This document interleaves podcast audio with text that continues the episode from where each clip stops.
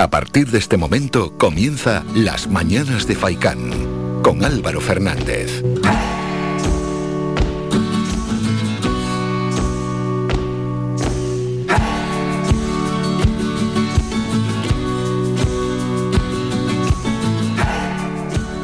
Ya hemos vuelto. ¿Qué tal? Muy buenos días y bienvenidos a las mañanas de Faicán. Hoy es jueves, sí, hoy es jueves 20 de enero, dirá alguno, ¿por qué lo repite dos veces? Bueno, porque con este parón que hemos tenido uno no, ya no sabe muy bien ni en qué día está. Sí, es jueves y es 20, ya 20, 20, 20 de enero. Vamos a entrar pues en el último tercio de este primer mes del año 2022. Reciban un saludo de Mingo Montes de Oca en el apartado técnico y otro de mi parte de Álvaro Fernández. Y bueno, antes de nada, pedir disculpas a los oyentes por este parón en la programación que ha tenido Radio Faicán. Al final, el COVID, pues si esta sexta ola está afectando en todos los sectores. Nosotros habíamos librado hasta ahora, pero al final nos afectó y afectó a la programación de Radio Faikan y en una semana que hemos tenido que parar de manera obligatoria, aunque sí que es cierto que ha sonado la mejor música. Eso sí, el repertorio musical, el habitual de Radio Faikan no faltó para todos los oyentes que lo pudieron escuchar en toda la isla de Gran Canaria. Recordamos que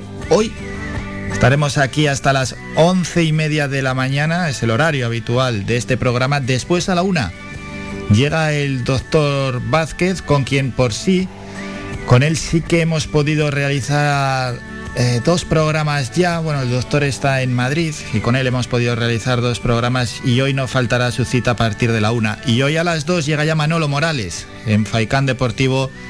Manolo Morales estará con nosotros en directo a partir de las dos, siempre de lunes a viernes, Faicán Deportivo. Invitamos a la participación ya, a todos los que quieran participar en el programa 928 70 75 25. Se pulsa el 1 cuando lo pide la centralita, es bien fácil y es gratuito. 928 70 75 25. Llamen ya si quieren dejar una queja, una opinión, una sugerencia, una crítica sobre algo que esté aconteciendo, sucediendo en su calle, en su barrio, en su pueblo, en su municipio, en nuestra isla, en el archipiélago o, que donde quiera. O si es planetario, planetario puede ser. Este es el momento ideal para llamar siempre a principio del programa. Luego nos lanzamos y es más complicado. Aquí dejamos espacio. Esperamos llamadas 928 70 75 25. El que no se queja no mama. Y si no nos quejamos, las cosas no cambian. Y quejarte al vecino, quejarte en el bar, de poco vale. 928 70 75 25. Tenemos tres horas de programa, vamos a presentar algunos de los protagonistas que irán pasando por aquí. A las 9 y 5, la primera hora de este programa es plenamente informativa. Unidos por Gran Canaria denuncia que nuestra isla soporta el 56% de los menores inmigrantes tutelados en Canarias, mientras Tenerife acoge el 24%. Desde esta formación, su presidente pide un reparto solidario de estos menores. Hablaremos, por tanto, con Lucas Bravo de Laguna. A las 9.35 llega la sección de educación. Olga Segura estará con nosotros para hablarnos de la ansiedad escolar en tiempos de pandemia. Diez minutos después Vamos a conocer las donaciones de sangre en 2021 en Canarias y damos altavoz al Instituto Canario de Hemodonación y Hemoterapia en su llamamiento a la donación de sangre. Están bajos de sangre mingo y necesitan sangre. Donar sangre es donar vida, eso dice el lema. Vamos a hablar con Elsa Brito, es responsable de comunicación del ICHH. Más protagonistas, muchas ganas eh, de hablar con todos ellos. A las 10 y 20 Hablaremos con María Delgado, ya secretaria general de AGE Canarias, y es que la Junta Regional de la Asociación de Jóvenes Empresarios de Canarias se reunió el pasado lunes en su primer encuentro presencial del año. Y lo hizo con la finalidad de marcar la estrategia a seguir en este nuevo ciclo y de analizar los recientes cambios normativos que causan gran preocupación entre el colectivo. Acto seguido entrará Jesús Rubio para hablar de deporte y hoy terminamos el programa presentando la 55 temporada de ópera en Las Palmas de Gran Canaria. Lo hacemos de la mano de Ulises Jaén. Un lujo tenerlo aquí con nosotros. Él es el director general y artístico de los amigos canarios de la ópera. Dudas hay ¿eh? en torno al carnaval, cambiando ya de asunto. Este es un tema que mañana trataremos en la tertulia. Mañana hablaremos del carnaval, de si se debe celebrar o no se debe celebrar en la fecha habitual, que es dentro de unas semanas, o se debe aplazar a verano, como se va a hacer en Santa Cruz de Tenerife. Dice Canarias 7 que San Bartolomé está barajando celebrar el carnaval en verano, pero no más allá de julio, hombre, ya al final no conviene tampoco retrasarlo muchísimo. ¿Es buena opción o mala opción retrasar el carnaval atendiendo a los datos que tenemos de la pandemia?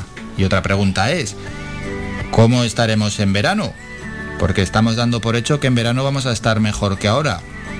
Yo con esto, en verano tuvimos la quinta ola el año pasado, ¿eh? Yo con esto de la pandemia no haría ninguna apuesta. Hombre, sí que es cierto que si no lo haces ahora es por la pandemia y lo haces con la idea de poder hacerlo en verano, el atraso, el aplazamiento, sin, sin asegurar que en verano vayamos a estar bien. Simplemente es el objetivo de poder celebrarlo con mayores garantías. Pero también hay que tener en cuenta qué repercusiones ¿no? tiene aplazar el carnaval en estas fechas. Bueno, en cualquier caso, está abierto. ¿eh? Vamos a hablar mañana de esto en la tertulia y está abierto el programa para la opinión de cualquier oyente que nos quiera llamar o enviar un WhatsApp al 656 60 96 92 o llamarnos al 928 70 75 25 para este o para cualquier otro asunto. Porque usted qué opina?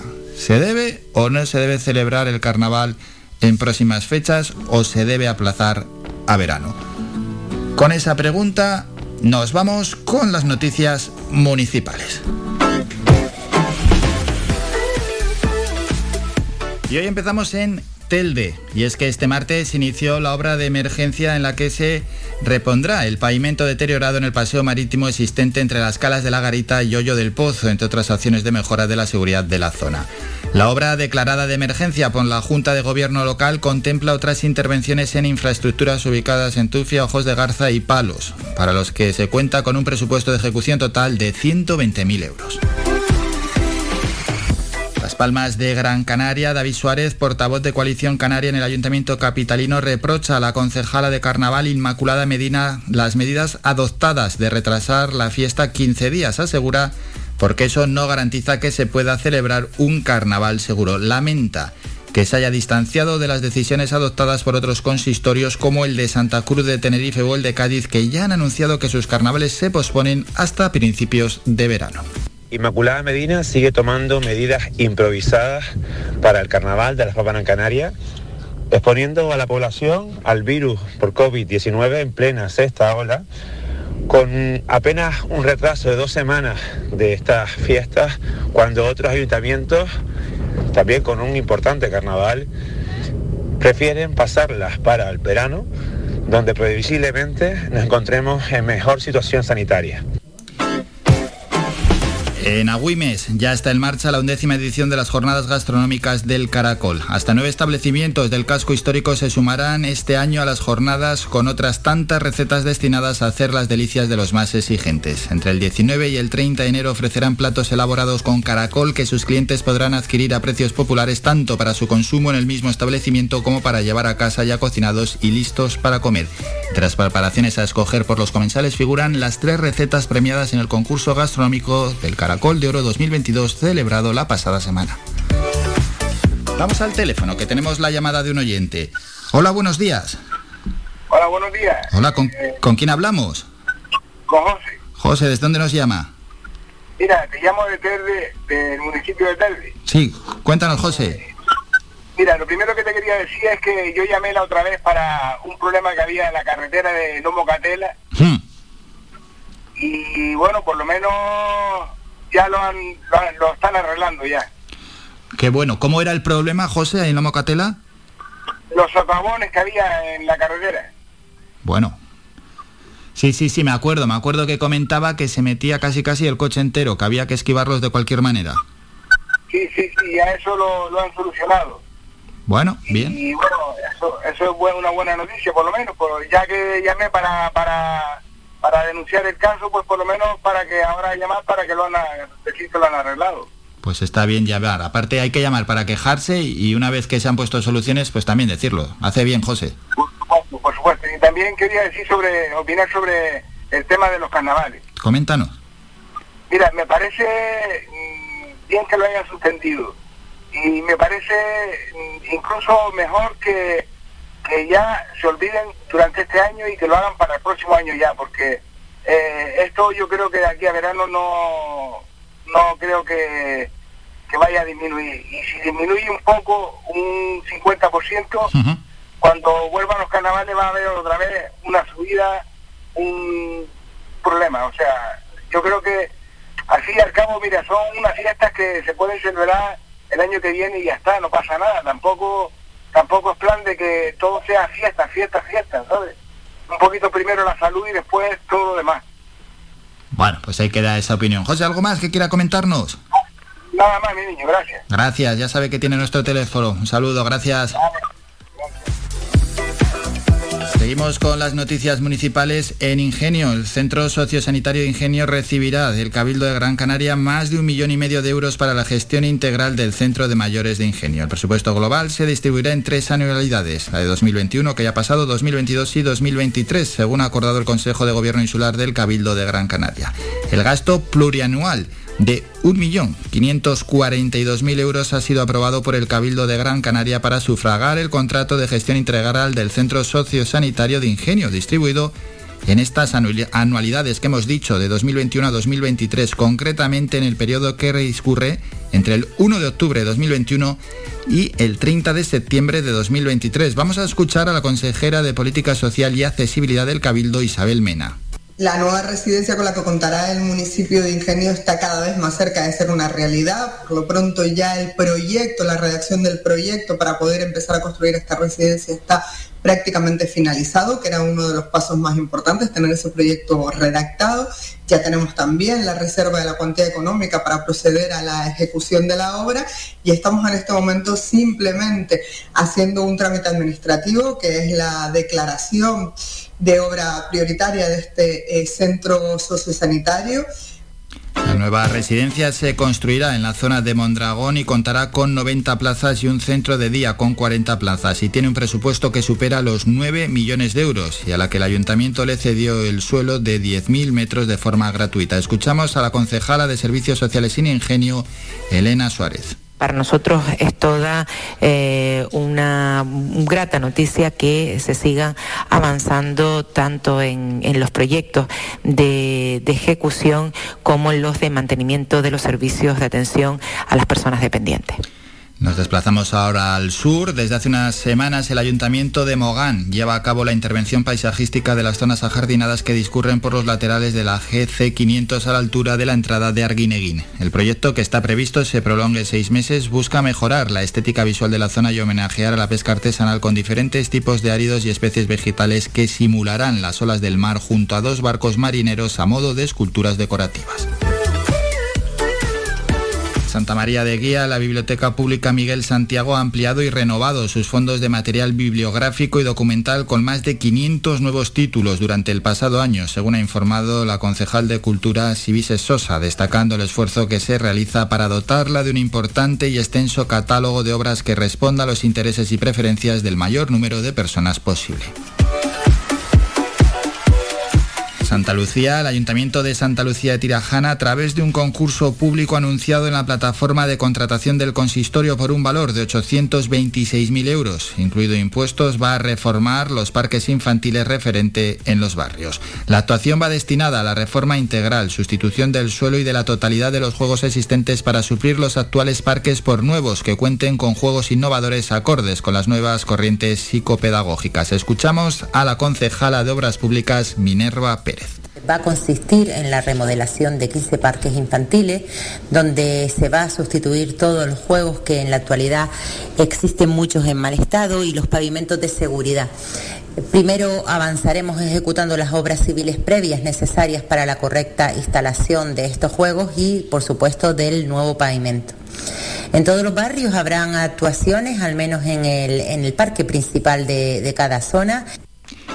En Galdar, el ayuntamiento de la localidad logra, gracias a los presupuestos generales del Estado, la financiación de 1,2 millones de euros que irán destinados a proyectos de energías renovables y concretamente a la futura ampliación del parque eólico de Botija en la instalación de un nuevo aerogenerador en esta zona. Desde el consistorio buscan el desarrollo del primer parque eólico 100% municipal de Canarias en la franja costera de Botija. Lo hacen con una inversión de 2,5 millones de euros aportados con fondos propios del Ayuntamiento de Galdar, más una subvención de la Unión Europea, logrando instalar así dos aerogeneradores que han permitido en su primera fase una potencia de 1,6 megavatios. Y terminamos en Teror, donde el ayuntamiento abre al tránsito de senderistas el segundo tramo de la ruta entre el Álamo y Arbejales. Todo ello tras la rehabilitación del sendero desde la zona de la Molineta al casco del barrio de Arbejales. El primer tramo entre el puente del Muñigal y el puente de la Molineta, conocido como el Sendero de la Escalera, aseguran desde el consistorio que ha tenido un gran éxito desde su apertura hace un año. Con la incorporación del nuevo tramo se conecta por el cauce del barranco transitable los barrios del Álamo y de Arbejales.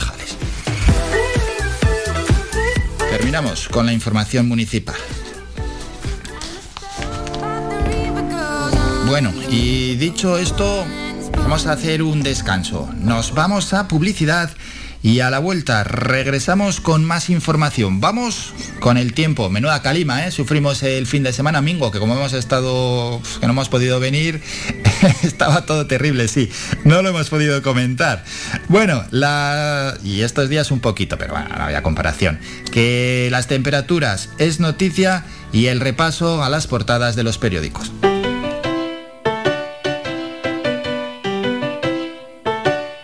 Estás escuchando Faikan Red de emisoras Gran Canaria. Sintonízanos en Las Palmas 91.4. Faikan Red de emisoras. Somos gente. Somos radio.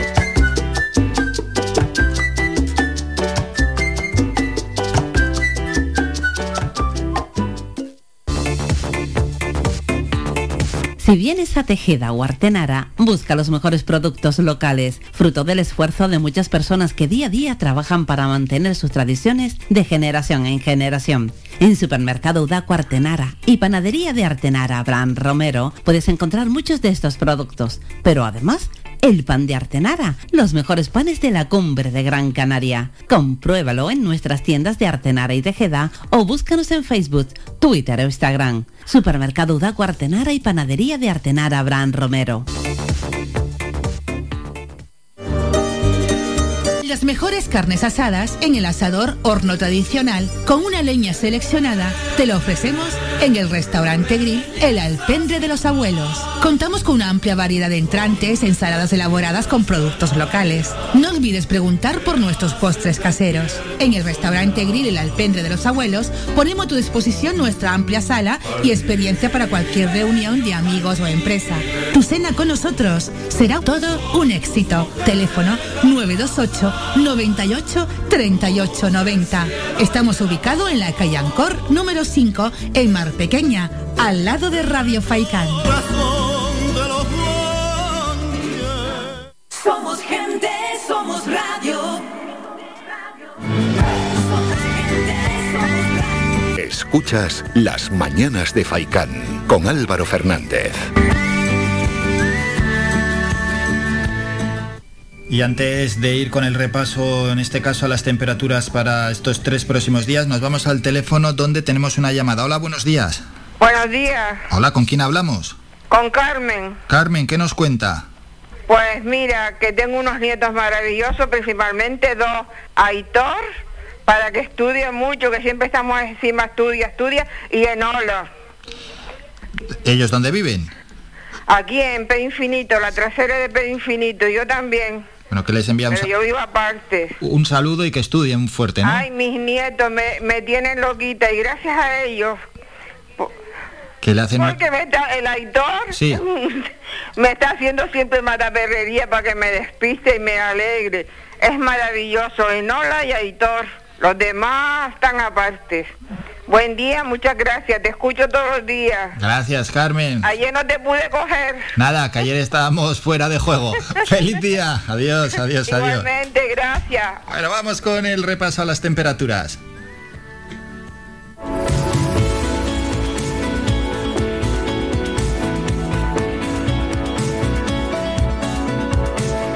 El tiempo.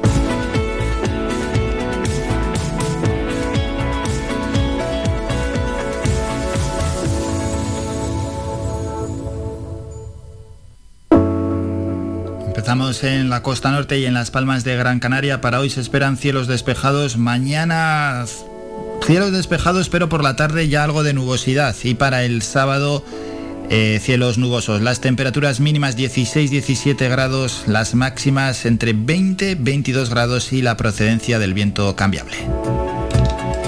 En Telde, lo siguiente, Viento del sur y se nota, por cierto, se nota que el viento es de procedencia sur. Hoy cielos despejados, mañana también cielos despejados y el sábado poca nubosidad, aunque por la tarde entrarán algo de nubes. Las temperaturas mínimas en torno a los 15 grados, las máximas 21-22 grados. Vamos a la zona este y sureste de nuestra isla donde tenemos lo siguiente para hoy intervalos nubosos, mañana cielos poco nubosos aunque por la tarde se esperan nubes. Y para el sábado cielos poco nubosos, las temperaturas mínimas 13-14 grados, las máximas 20-21 grados y el viento cambiable aunque ojo a la procedencia, procedencia sur para los próximos tres días.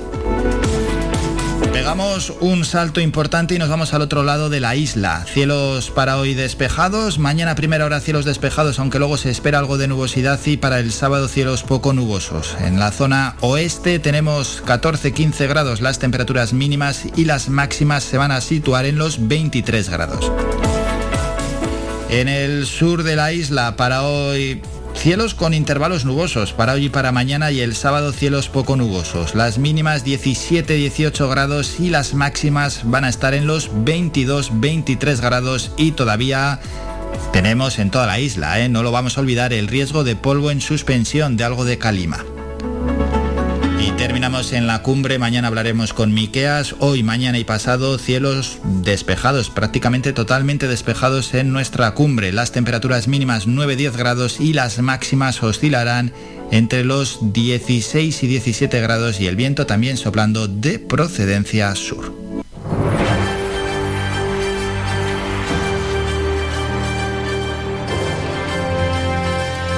Es noticia.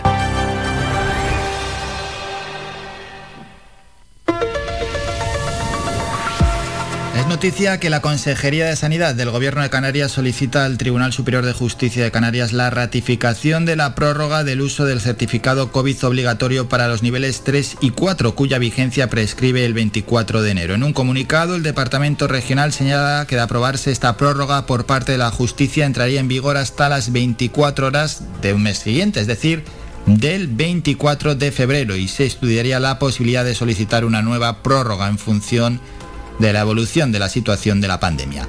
Y por su parte, el uso obligatorio del certificado COVID para determinados establecimientos y actividades entró en vigor el 25 de diciembre y tiene una vigencia inicial de un mes, periodo durante el que se ha sometido a seguimiento y evaluación, tras lo cual se ha decidido solicitar esta prórroga dada la evolución de la situación epidemiológica en el archipiélago. Vamos a terminar ya con el repaso a las portadas de los periódicos. Vamos con las de tirada general, empezamos, bueno, las fotos son parecidas. Empezamos por La Razón, Los Reyes, ayer en Fitur el rey hace un nuevo gesto para tender puentes con Marruecos. la foto es con Marruecos. Los monarcas se pararon en el stand de nuestro socio estratégico durante la inauguración de Fitur. Titular de La Razón, Sánchez y Díaz vuelven a chocar por la reforma laboral ordena preservar la redacción actual del acuerdo y abrirse a todos los partidos. En el país, seis muertos en el incendio de una residencia valenciana y se ven a dos personas sacando un cadáver. La bajada de la incidencia alienta el fin de las restricciones. Cataluña renuncia al toque de queda y Cantabria al pasaporte COVID. ABC, la foto, EH Bildu en grande, el líder del PSE en la sede de Bildu, Otegui y Eneco Andueza ayer en una reunión, y esa es la foto de portada. Sortu pone precio a Sánchez para seguir en la Moncloa, liberar a todos los presos de ETA. La izquierda Berchale no está dispuesta a dar ningún paso más en el reconocimiento a las víctimas y ya negocia en privado sus condiciones con los socialistas.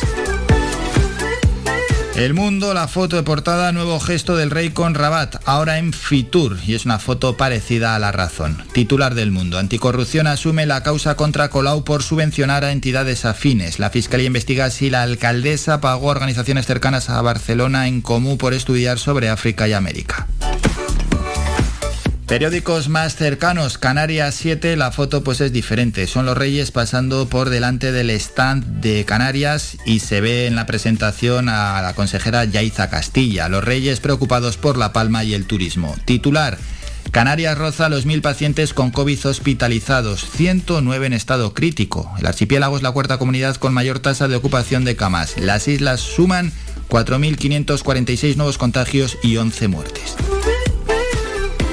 La provincia, no tenemos la portada, en su versión digital los docentes infectados se cuadriplican durante la Navidad y un estudio avala el papel del ejercicio físico para evitar la gravedad del COVID.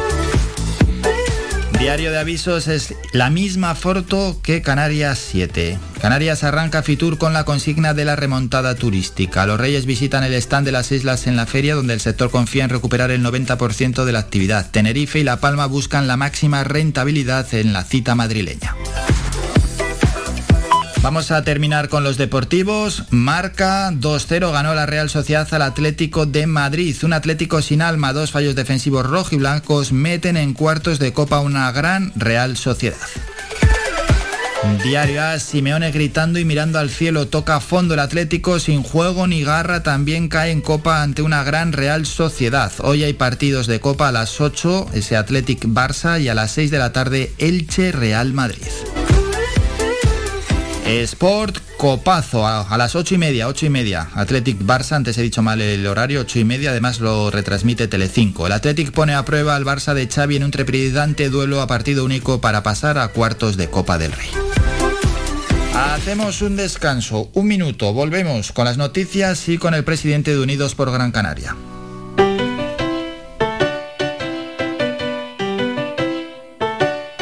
Estás escuchando Faikan Red de emisoras Gran Canaria. Sintonízanos en Las Palmas 91.4. Faikan Red de emisoras. Somos gente. Somos radio.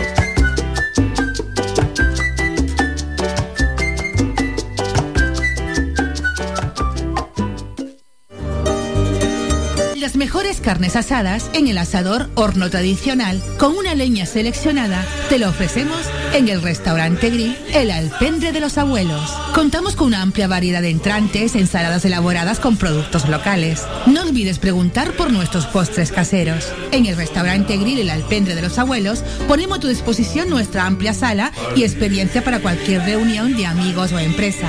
Tu cena con nosotros será todo un éxito. Teléfono 928 98 38 90. Estamos ubicados en la calle Ancor número 5 en Mar Pequeña, al lado de Radio Faicán.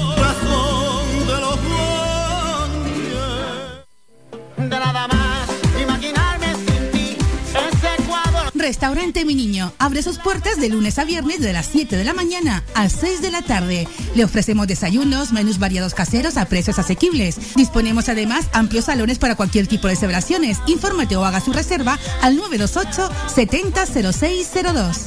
Restaurante Mi Niño. Visítanos, estamos en la calle Los Peregrinos, Polino Industrial, El Goro Telde. Parking gratuito y fácil conexión con la autopista Gran Canaria 1. Te esperamos en el restaurante Mi Niño.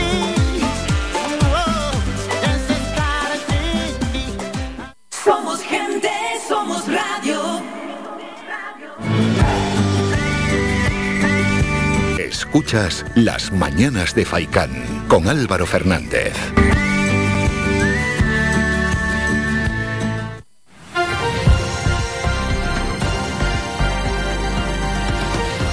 Noticias.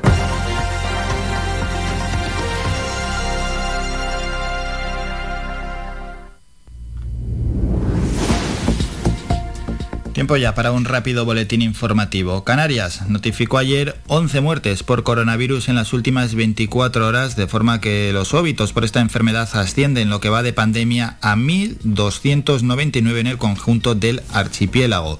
Según los datos facilitados por la Consejería Regional de Sanidad, los fallecidos que tenían entre 64 y 99 años estaban todos en ingreso hospitalario y con patologías previas severas. Por islas, seis personas han muerto en Gran Canaria, tres en Tenerife, uno en Fuerteventura y otro en Lanzarote. En cuanto a los nuevos casos, ayer se registraron 4.546 nuevos positivos. Asciende el total de activos ya a los 93.500. 79 personas están ingresadas en UCI. Hay un descenso, por cierto, de 6 personas en UCI.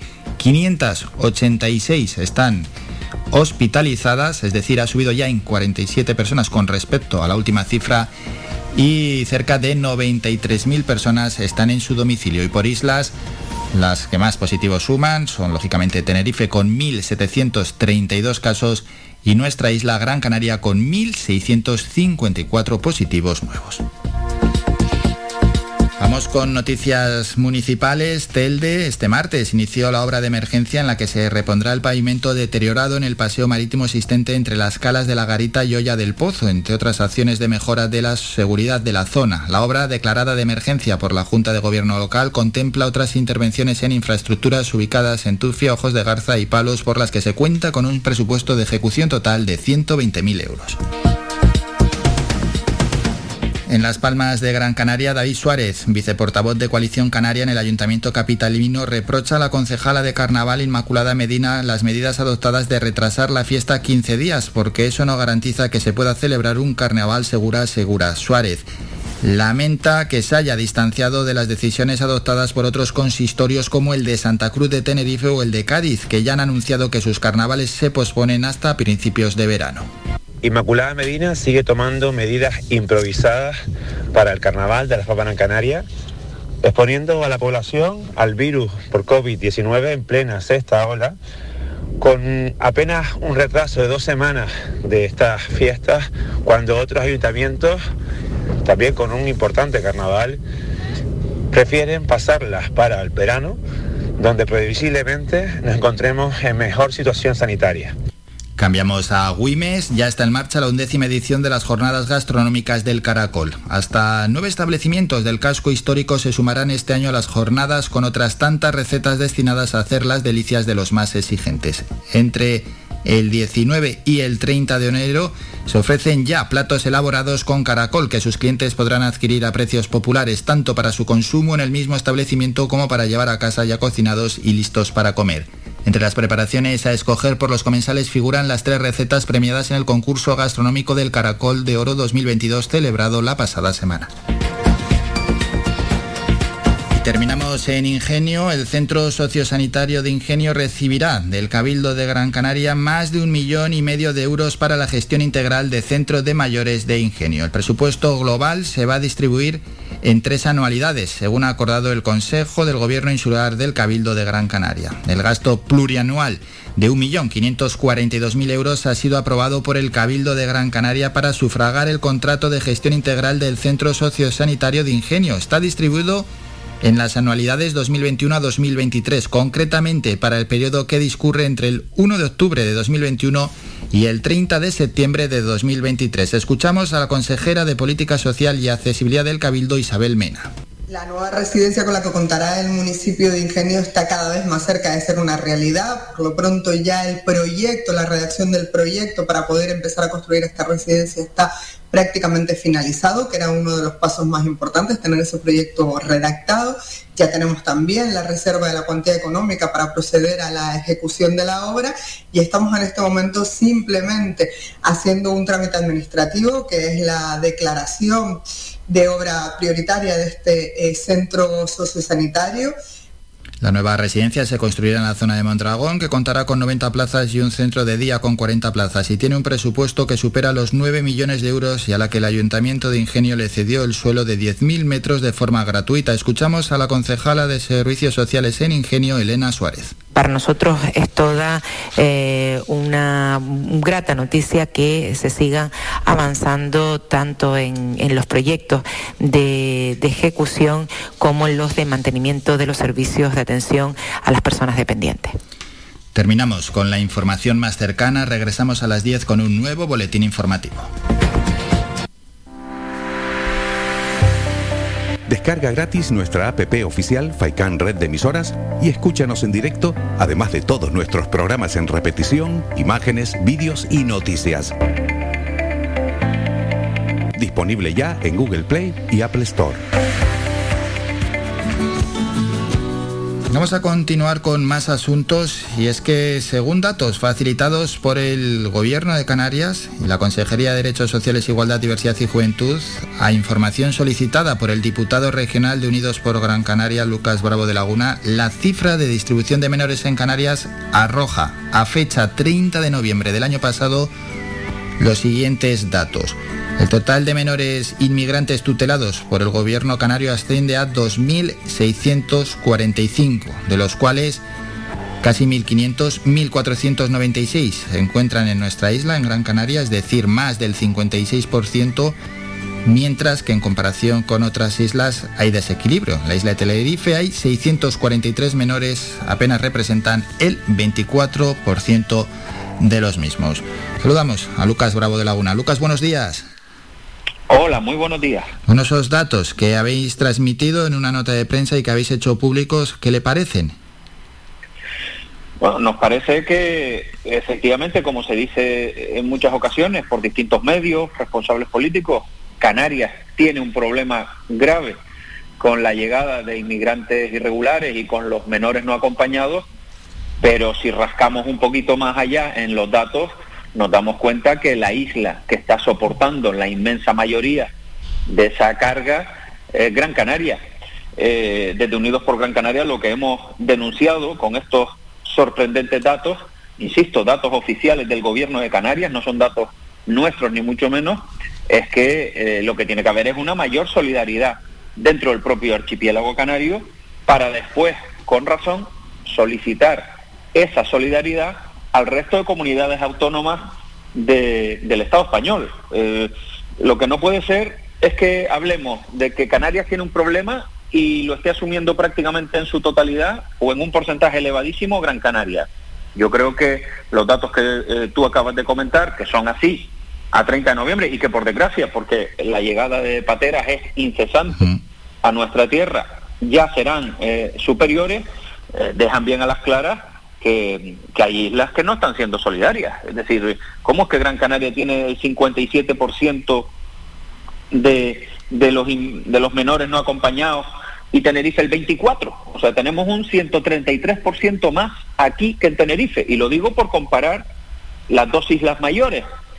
Eh, yo sé que hay gente, algunas personas nos han dicho, a mí mismo, bueno, pero si el problema no es el reparto, el problema es que llegan. Hombre, eh, por supuesto que el problema es que llegan y la, nefasta atención que están sufriendo, cómo los dejan, mm, eh, digamos, totalmente abandonados, no les hacen un, tutelaje, un seguimiento, eh, se les da un dinero, los dejan en la calle, eso provoca que haya algunos casos, algunos casos que se están viviendo por desgracia de delincuencia, de violencia, pero lógicamente esos casos y esos problemas son mayores en la isla donde se está teniendo un mayor número menores no acompañados. Yo creo que eso lo entiende todo el mundo. En La Gomera, que solamente hay cinco, pues no van a tener ningún problema. Pero claro, aquí tenemos más de 1.500. Claro, en La Gomera hay cinco y en el Hierro hay 83. También se produce desequilibrio. Así es, sí, por eso nosotros hemos querido destacar, porque nuestro mensaje, más allá de que somos un partido de índole insular, por supuesto de Gran mm. Canaria y defendemos eh, eh, eh, un equilibrio autonómico y que Gran Canaria no se vea postergada, pero también decimos que los desequilibrios no son solamente evidentes entre Gran Canaria y Tenerife, sino dentro de las islas no capitalinas no se entiende cómo una isla como La Gomera mm, tiene cinco menores no acompañados y, por ejemplo, El Hierro tiene 83. No, no se entiende, porque entre otras cosas El Hierro tiene todavía menos población que La Gomera Supongo que no tendrá que ver esto con que eh, dentro del gobierno canario esté la agrupación socialista Gomera y, es que no quieren recibir a menores no acompañados, ¿verdad? Bueno, ahí queda ese mensaje lanzado. Habría que preguntárselo a ellos, claro, lógicamente. Ya, habría que preguntárselo, pero viendo los datos, mm, no sé, parece extraño, insisto, que una isla como el Hierro tenga 83 y una isla como La Gomera tan solo cinco, cuando en La Gomera mm, hay bastante más población que en el Hierro. Eh, y cuando además, eh, precisamente por ese gobierno de, coalición donde está eh, Agrupación Socialista Gomera, pues el gobierno canario destina mucho dinero a esta isla, ¿no? Mm. Bueno, a lo mejor podrían destinar también dinero para algún centro, porque al final lo que está pasando, y yo creo que es el mensaje que por lo menos desde mi partido político queremos transmitir a los oyentes, es que estamos confundiendo ser solidarios, hablando claro, ser buena gente, eh, eh, tener comprensión con aquellas personas que, que huyen de un drama eh, humanitario, económico, que buscan una mayor prosperidad, que vienen de África, con acoger aquí a todo el mundo. Es que eso no puede ser. Ese es el mensaje que nosotros estamos transmitiendo. Eso no es ser racista, eso no es ser xenófobo. Hay que tener un comportamiento humanitario con todas las personas. Pero lo que no puede ser es que nos esté entrando dentro de esas personas un grupo de incivilizados y que después aquí encima le estemos dando una paguita. Hombre, es que eso no puede ser. Es que por eso nosotros hemos sido muy claros. Oye, los casos de inmigración en los que eh, haya delincuencia probada, actos de violencia, de robos, eh, coacciones, porque algunos, insisto, algunos están sucediendo, nosotros solicitamos que se les expulse directamente, que se les devuelva a sus países. Es que, es que confundir solidaridad y humanidad con que esto es un saco sin fondo, con que aquí puede entrar cualquiera y como quiera, es de verdad un error que nos puede llevar a, problemas de índole mucho más grandes en un futuro. Hmm. Volviendo a ese reparto desigual entre islas, ¿a qué, que, ¿a qué se debe o a qué cree que se debe al menos? Bueno, yo lo tengo claro. Se debe a que aquí, para lo bueno, Gran Canaria siempre tiene que repartir con todas las Islas Canarias, pero para los problemas y para lo malo, Gran Canaria es la que tiene que apechugar más. Y eh, yo tengo claro que hay un movimiento social y empresarial muy importante e institucional en la isla de Tenerife, donde no quieren mm, menores no acompañados. Ya montaron un cipitote importante cuando se montó el, campamento de las raíces, que si no era el adecuado, que si el mal tiempo, que si esto, que si lo otro.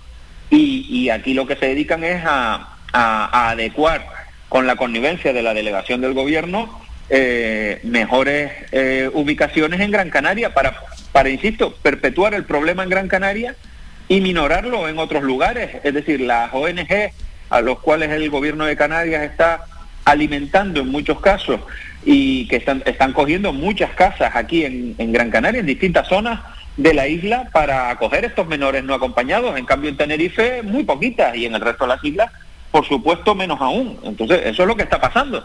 Eh, al final, Gran Canaria capechugue con el problema, porque repito, ser solidario sí, pero solidario es todo, porque al final, los que estamos diciendo estas cosas, mm, algunos nos llaman que si racistas, no, no serán racistas los que no los quieren acoger. es que esto es un poquito, y si me lo permite, el chascarrillo es el mundo al revés, ¿no? Es decir, resulta que al final la isla que más acoge eh, es la que eh, va a ser racista. No, hombre, no. En Gran Canaria no somos racistas, en Gran Canaria somos, somos una isla abierta, acogemos mm, a todo el mundo, somos gente de bien, eh, nuestro pueblo ha sido un pueblo también que ha emigrado en su momento, pero lo que no podemos permitir, insisto, es soportar únicamente nosotros esta carga porque está más que demostrado que en determinadas ocasiones eh, esto ocasiona problemas. Pero por hacer este tipo de, de, declaraciones, a su partido Unidos por Gran Canaria lo han acusado de racista. Sí, por supuesto. Siempre hay algún grupo, especialmente de la izquierda más radical, que cuando dices estas cosas te acusan de racista. Hombre, afortunadamente creo que la inmensa mayoría de las personas, y espero que los oyentes de Radio Faicán, pues, pues comprenden nuestro mensaje, insisto, es un mensaje perfectamente compatible. Nosotros, vamos, yo creo que, ningún ser humano eh, eh, siente más que, más que eh, tristeza profunda, sentimiento de solidaridad cuando ven imágenes de muchas pateras y, y, más cuando hay incluso fallecidos, que por desgracia hay muchísimos fallecidos, en algunos casos incluso mujeres y niños. Pero, insisto, eso no se debe confundir, esa solidaridad, esa humanidad no se debe confundir con que una isla como Gran Canaria esté acogiendo la inmensa mayoría de, de, los, de los inmigrantes, y en este caso concreto los menores no acompañados, y otras no. Mm, y ya no digamos lo hemos hablado en alguna otra ocasión, el resto de comunidades Sí, autónomas. sí, en pero España, ese doble mal reparto que estamos comentando, al final desde otras comunidades autónomas apenas se está acogiendo a estos menores. Hay comunidades que sí, pero otras los casos son mínimos. Sí, no, en, en números globales eh, no llega a 150 acogidos menores no acompañados derivados del gobierno de Canarias a comunidades autónomas del PP y del PSOE. Se intentó mandar unos cuantos también a País Vasco y todo el Parlamento Vasco votó en contra. Es decir, Pero votan en contra, pero por votan en contra en qué sentido? En el sentido de no queremos acoger como que estos niños fuesen unos apestados. pues mm, suena duro, pero si, si vamos a ser realistas, esa es la realidad, porque si no, ¿por qué votan en contra? Además, tengamos en cuenta que eh, la mayoría de inmigración que llega a Canarias quiere después seguir su camino, no se quiere quedar aquí, no se quiere quedar aquí. Pero es que tanto la Unión Europea como el gobierno de España, porque está mirando para otro lado, están haciendo que Canarias sea un tapón. Y dentro de Canarias nosotros lo que hemos dicho es para que los canarios y los gran canarios tengamos los datos de, oye, dentro de ese tapón que la Unión Europea y España están provocándonos, el que está acumulando la inmensa mayoría de- de- del agua es Gran Canaria. Entonces, oye, esto no puede ser. Insisto, yo, yo creo y nuestro partido político lo tiene claro. Nosotros vamos a denunciar en este caso y en otros que detectemos desequilibrios regionales y que se esté perjudicando a esta isla, lo vamos a denunciar mm, sin pelos en la lengua, con valentía, pero siempre con, con mucha honradez a la hora de dar los datos. Nosotros no nos estamos inventando ni, ni una sola cifra de, de las cosas que están pasando, porque la sociedad gran canaria, desde nuestra opinión, tiene que saber lo que pasa, porque es que a veces, como somos una sociedad tan abierta y tan cosmopolita, como se suele decir en las islas, que eso está muy bien, pues no nos enteramos ni de lo que nos está pasando, oye, ¿no? Eh, yo creo que, que la sociedad gran canaria y tiene que despertar y tiene que, que darse cuenta que, que nuestra calidad de vida eh, se va a ver perjudicada si- y se está viendo perjudicada si no reaccionamos ante cosas, algunas como estas, insisto. Nosotros tenemos máximo respeto a todas las vidas humanas, máximo respeto a las personas que trabajan por ayudar a estos inmigrantes, pero el máximo respeto absoluto.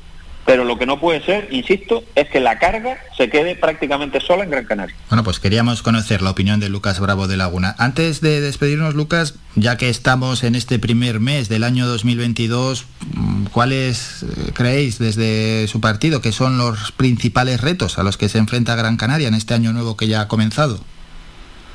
Bueno, Gran Canaria se- primero se, se afronta retos eh, comunes a otros lugares, como es lógico. Tenemos, por desgracia, eh, la crisis sanitaria provocada por el COVID. Eh, Ahora estamos, entramos a partir de prácticamente de unas horas, vamos, de unos días, el sábado en nivel 4, al, al igual que otras islas. Mm, La situación de emergencia sanitaria en los hospitales es brutal. Estamos compartiendo, por supuesto, con nuestro personal sanitario eh, todas sus, quejas, las demandas que tienen de saturación absoluta, de falta de personal, de falta en algunos casos incluso de, recursos, está el problema gravísimo de desempleo, en fin, hay, mm, eh, hay unos problemas, digamos, estructurales comunes que no, eh, que Gran Canaria, como es lógico, no son ajenos a ellos. Pero después hay otros más propios o digamos que se plasman con mayor dureza en nuestra isla, como puede ser un problema muy gordo que son también los peores datos de toda Canarias aquí, como es con el tema de la ley de dependencia, ¿no? La cantidad de personas mayores que por desgracia está muriendo o siendo o no siendo atendidas y los familiares teniendo que hacer auténticos encajes de bolillos porque no les llega eh, su solicitud de dependencia. Bueno, nosotros vamos a seguir denunciando este tipo de cosas. Al final se trata, desde nuestro punto de vista, de problemas en muchas ocasiones ni siquiera económicos, de falta de dinero, sino de nefasta gestión. Hay que cambiar muchas cosas estructuralmente porque el sistema está fallando y está fallando en lo más esencial, que es en la atención a las personas. Yo he puesto dos ejemplos, como puede ser el ejemplo sanitario y el ejemplo de la atención a nuestros mayores a través de la ley de dependencia, pero hay muchos más. Unidos por Gran Canaria lo que va a hacer en todo momento es velar por, un exquisito equilibrio en las inversiones y en el gasto público hacia todas las islas y después, por supuesto, demandar lo que creo que a todos los políticos se nos debe demandar, que es que mm, la gestión sea eficaz que los recursos que tengamos se gestionen eficazmente y que la ciudadanía los vea en la calle, porque si no, al final, insisto, la gente cae o en el cabreo o en el desánimo. Y nosotros no queremos que la sociedad gran canaria esté ni cabreada ni desanimada, sino que esté ilusionada, orgullosa de su isla y que sobre todo se sienta mm, bueno, pues con un sentimiento de, de crecimiento y de prosperidad que creo, por desgracia, no lo tiene desde hace tiempo. Lucas Bravo de Laguna, diputado regional y presidente de Unidos por Gran Canaria. Como siempre, gracias por estos minutos. Un saludo. Un saludo, muchas gracias a ti. Faikán, red de emisoras. Somos gente, somos radio. Vamos a hacer un descanso, nos vamos a publicidad y a la vuelta ya encaramos la recta final de esta primera hora informativa. Toca el kiosco digital de la mano del periodista Juan Cruz Peña que nos trae la información de los principales medios digitales de nuestro país y luego nos vamos a Twitter a conocer las 20 tendencias que tenemos en estos momentos.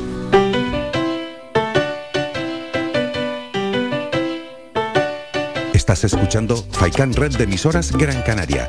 Sintonízanos en Las Palmas 91.4. Faikán Red de Emisoras. Somos gente, somos radio.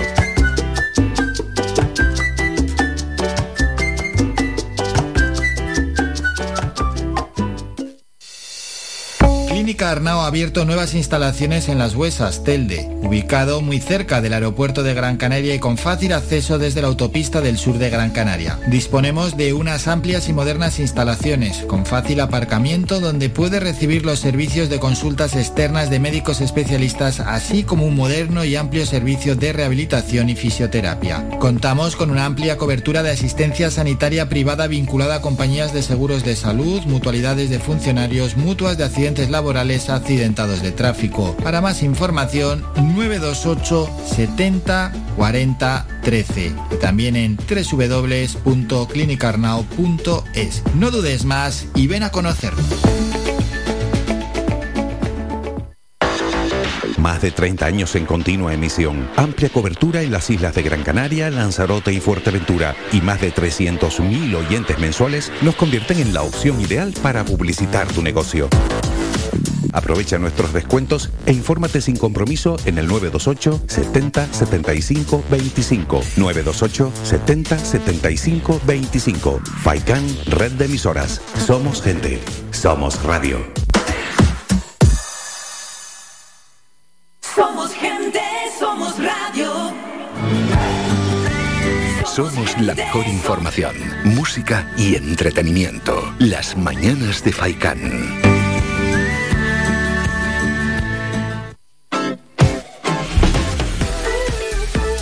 La información no para en esta primera hora del kiosco, perdón, de las mañanas de Faikan. Nos quedan unos minutos de información plena, luego continuaremos ya, pero con diferentes protagonistas y relajando el programa. Vamos con la información en formato digital. Primero, el kiosco digital y luego nos vamos a ir a Twitter a conocer las 20 tendencias que tenemos en estos momentos. Escuchamos al periodista del Confidencial, Juan Cruz Peña. Aquí comienza el kiosco digital, el espacio para conocer cómo abren los principales diarios en España, hechos por y para la red. Con Juan Cruz Peña.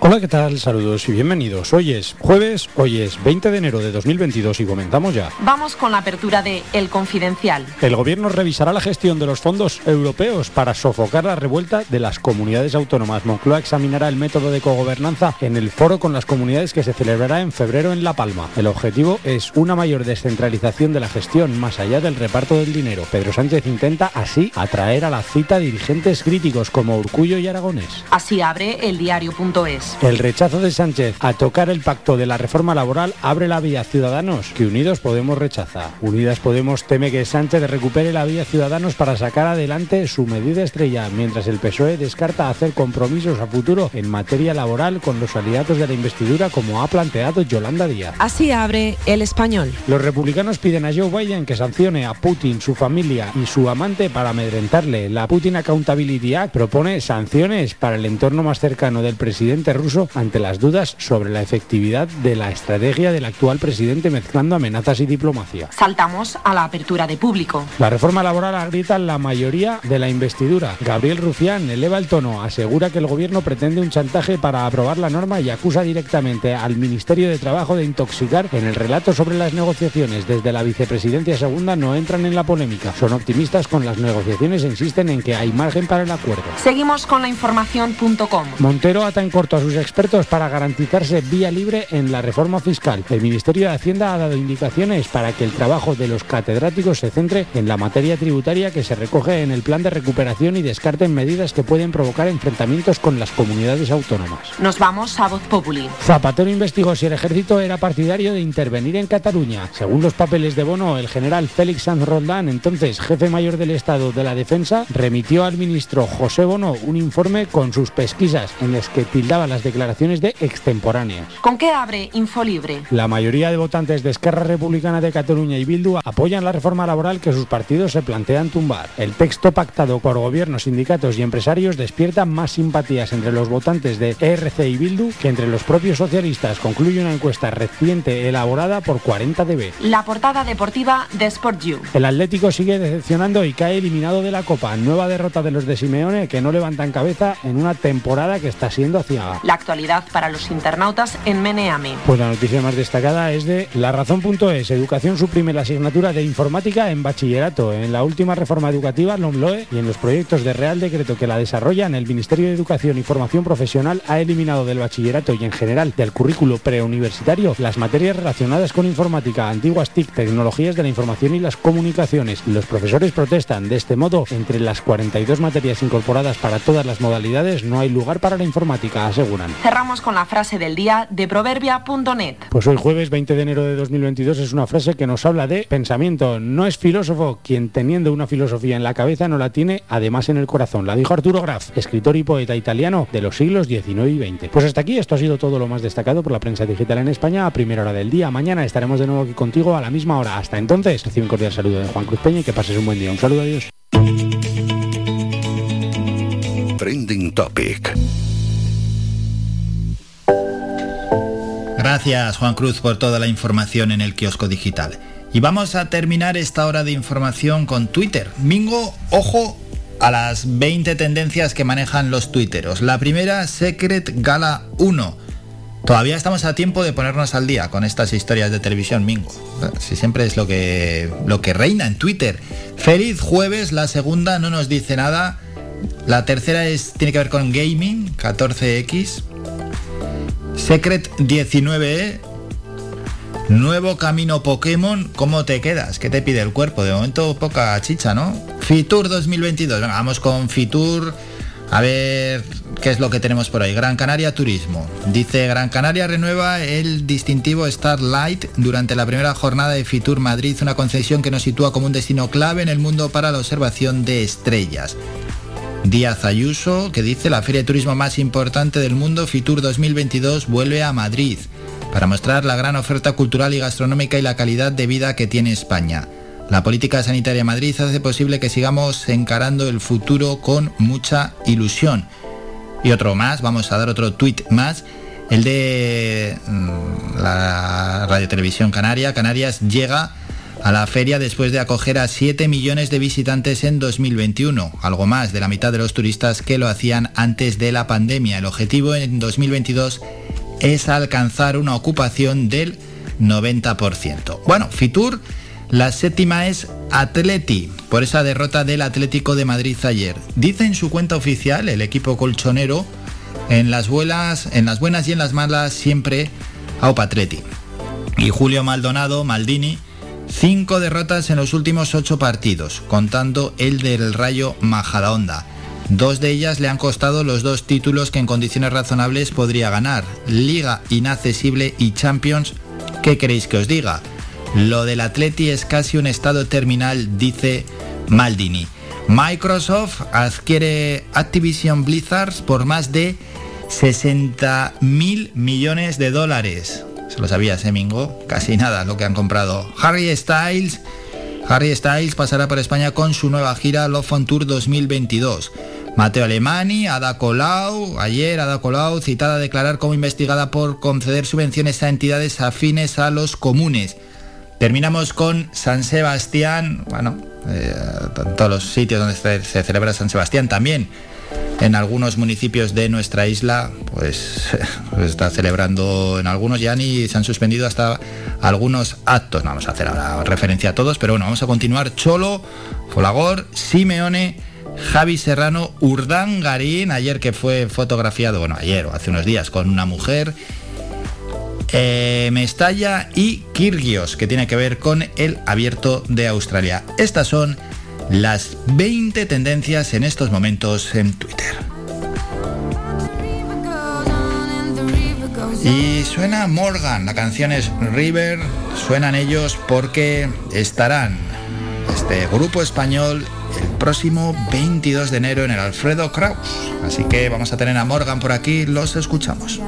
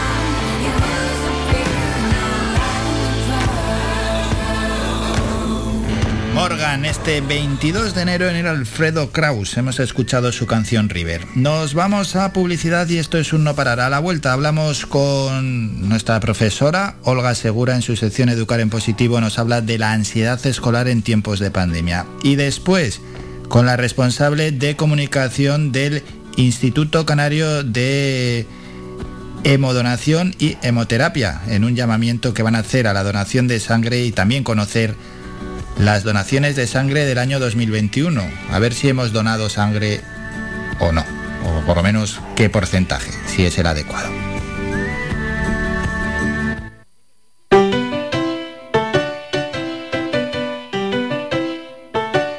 Estás escuchando Faikan Red de emisoras Gran Canaria. Sintonízanos en Las Palmas 91.4. Faikan Red de emisoras. Somos gente. Somos radio.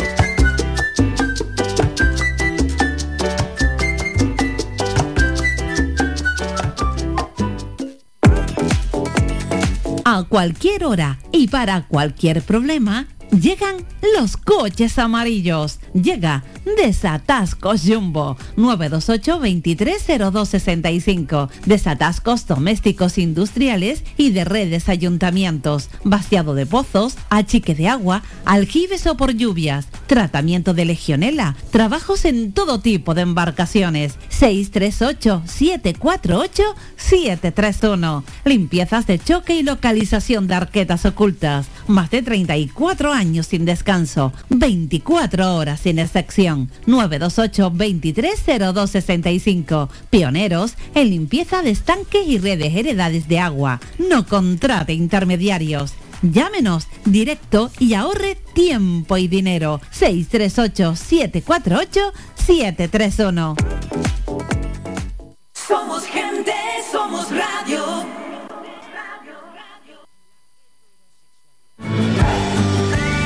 Somos la mejor información, música y entretenimiento. Las mañanas de Faikán.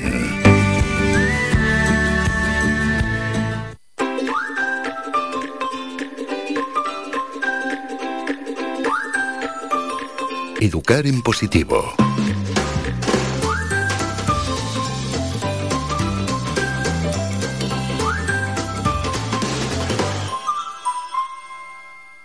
Saludamos ya a la docente Olga Segura. Olga, buenos días.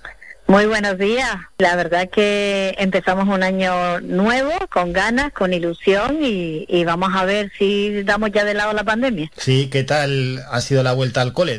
Pues con un poquito de ansiedad por parte de, de toda la comunidad educativa y, y bueno, de eso íbamos a hablar hoy, hoy un poco porque bueno, esa vuelta a clase está marcada por, por, la pandemia. Sí, sí, sí, no había dudas. Se debatía, pues previo a la fecha del día 10, si se devolvía, si se debería volver de manera presencial o no. Al finalmente, finalmente sí. Desde el gremio, ¿cómo lo veis? Hombre, casi, casi todos los que los que trabajamos en, en la educación, bueno, estábamos tranquilos porque sí que es verdad que el protocolo se sigue estrictamente en en educación se, se está siguiendo en los colegios muy bien.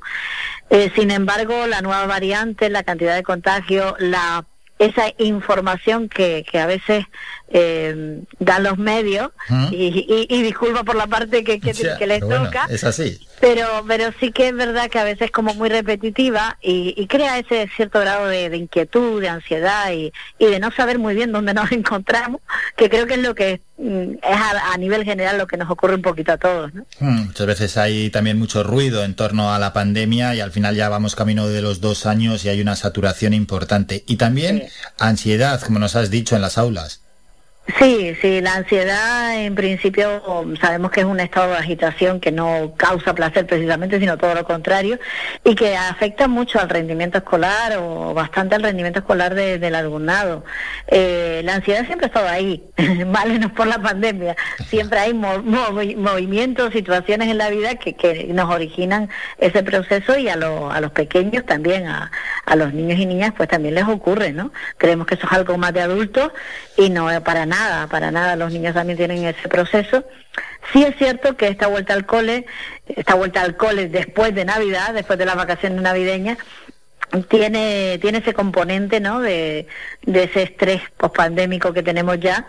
Y, y bueno, ¿Los chavales cómo lo muestran? ¿Qué síntomas eh, demuestran eh, los más jóvenes cuando están ansiosos? Bueno, los, los pequeños, sintomatología, y eso lo podrán decir mejor los, los, los médicos y los especialistas en la materia, eh, pero sobre todo mm, cuestiones de desregulación del apetito, eh, mm, problemas digestivos de todo tipo, muy nerviosos, muy Eso, eso, eso. En el, sobre todo en el comportamiento, que es lo que veis Sí. los profesores, ¿no? Sí, y además los, padres nos transmiten y las madres nos transmiten, pues mira, no ha dormido nada, está muy inquieto, eh, situación no me está comiendo, ¿no? Son situaciones que también generan ese, esa ansiedad. Y luego eh, lo que hablamos, ellos escuchan, eh, escuchan las conversaciones que se producen en casa, lo que lo que dice el telediario y, y- y todo lo que se oye por ahí, ese ruido mediático del que hablamos. Y entonces se preocupan, se preocupan. Ellos, los más pequeñitos incluso, cuando entran por la mañana, eh, mm, dicen, señor, ya te lo piden ellos, el gel, el, ¿nos lavamos las manos o el gel? ¿Qué hacemos, no? Están como un poco, ¿cuál de las dos cosas va primero? Y, y bueno, ya eh, vamos haciendo todo ese protocolo que ellos tienen adquirido, pero sí que es verdad que la información a ellos ya les está bombardeando. Sí, los niños los- son muy responsables, son muy, muy responsables. Y ahí está, hablando de esa información, los padres son parte clave para no generar esa ansiedad en los niños, claro, ahí está, porque, bueno, todavía hay padres que llevamos ya camino de los dos años de pandemia, a veces mm, no te metes en conversaciones, pero pasas por al lado y escuchas ciertas cosas que se ponen a hablar de la pandemia y dices, pero bueno, todavía a estas alturas piensan eso. Sí, bueno, hay las opiniones son como decimos como los ombligos, ¿no? Cada uno tiene una. Sí, sí, pero claro, lo malo es si se lo transmites a tu hijo. Claro, y luego desde el ámbito educativo nosotros lo- nuestro deber es educar, es, es precisamente eh, mostrarle eh, no solo lo que es bueno para ellos, sino lo que es bueno para la sociedad, lo que es bueno para el resto y el resto de sus compañeros y compañeras, ¿no? Es decir, eh, en general. Entonces esta situación mm, nosotros lo- se lo planteamos a ellos no como un problema, no como algo imposible de resolver, no como una situación que va a estar ahí eternamente, sino que hemos de hacer cosas entre todos para que para que la pandemia se vaya y para tranquilizarnos todos. Y entonces, bueno, dentro de esa reducción de ansiedad, pues como técnica, pues pues trabajamos mucho más ahora la relajación, la, la meditación, un poquito con los más grandes ya, con los de quinto, sexto de primaria, mm, niños de instituto y, y niñas de instituto, pues ¿qué trabajamos? Pues trabajamos no solo la meditación y la relajación, sino también cómo gestionar su tiempo de estudio para es que esa organización les sirva también para reducir eh, su estrés diario y esa ansiedad, cómo gestionar la información que reciben. ¿No? que reciben del, de la radio, de, de la tele, eh, del internet, ¿no? Desde todo ese mundo que ellos manejan, ¿no? Cómo seleccionar y cómo pasar eh, por, por el tamiz un poco del pensamiento crítico eh, esa información, ¿no? Cosa que es muy, muy importante. Sí, hay que saber diferenciar lo que es cierto de lo que no es cierto, lo que puede perturbar Y- y ciertas formarse- opiniones y, tener, claro, opinión. una opinión crítica. Eso es, no Sí. por... le- a veces pasa, ¿no? Lees algo y, das por hecho que eso está bien, no, no. Y tú puedes tener tu opinión sobre algo y si no la tienes, pues bueno, también te puedes formar. Sí, y luego mm, también tener presente que en el caso de los adolescentes, los adolescentes están pasando por un periodo en el que todas las emociones se amplifican y, por tanto mm, esa información que le vamos dando, que van recibiendo, que van escuchando, pues no solo la procesan eh, por lo que le dicen, sino por lo que ellos están viviendo, ¿no? Por cómo está su organismo físico, mental y emocional, ¿no? A todos los niveles. Y, y vamos, se le va a generar una cantidad de dudas que dentro de, de lo que se puede, de lo que puede el docente, intenta resolverlo, porque hay un, aparte de las asignaturas y de las tema- del temario, hay un apartado que es lo que se llama acción tutorial, eh, por lo menos en primaria se, se llama así, acción tutorial, y lo que se hace es precisamente responder esas dudas que, que surgen desde las emociones del alumno. Si no trabajamos las emociones, eh, se genera esa ansiedad, se genera ese estrés y el rendimiento académico baja. Entonces, solamente por, por propio Claro, y lo, que- lo que último que lo último que quería comentarte, Olga, perdón que te haya cortado, lo último Sí, que sí, quería sí. cortarte es ese control de las emociones que no es solo para ese momento, es algo, yo considero vital ya para el resto de la de, vida, porque al final es algo que, que, siempre hasta que te mueres vas a tener que controlar esas emociones y si las sabes controlar de una manera más o menos adecuada al momento, pues te sacará de te sacará de muchos líos muchas veces.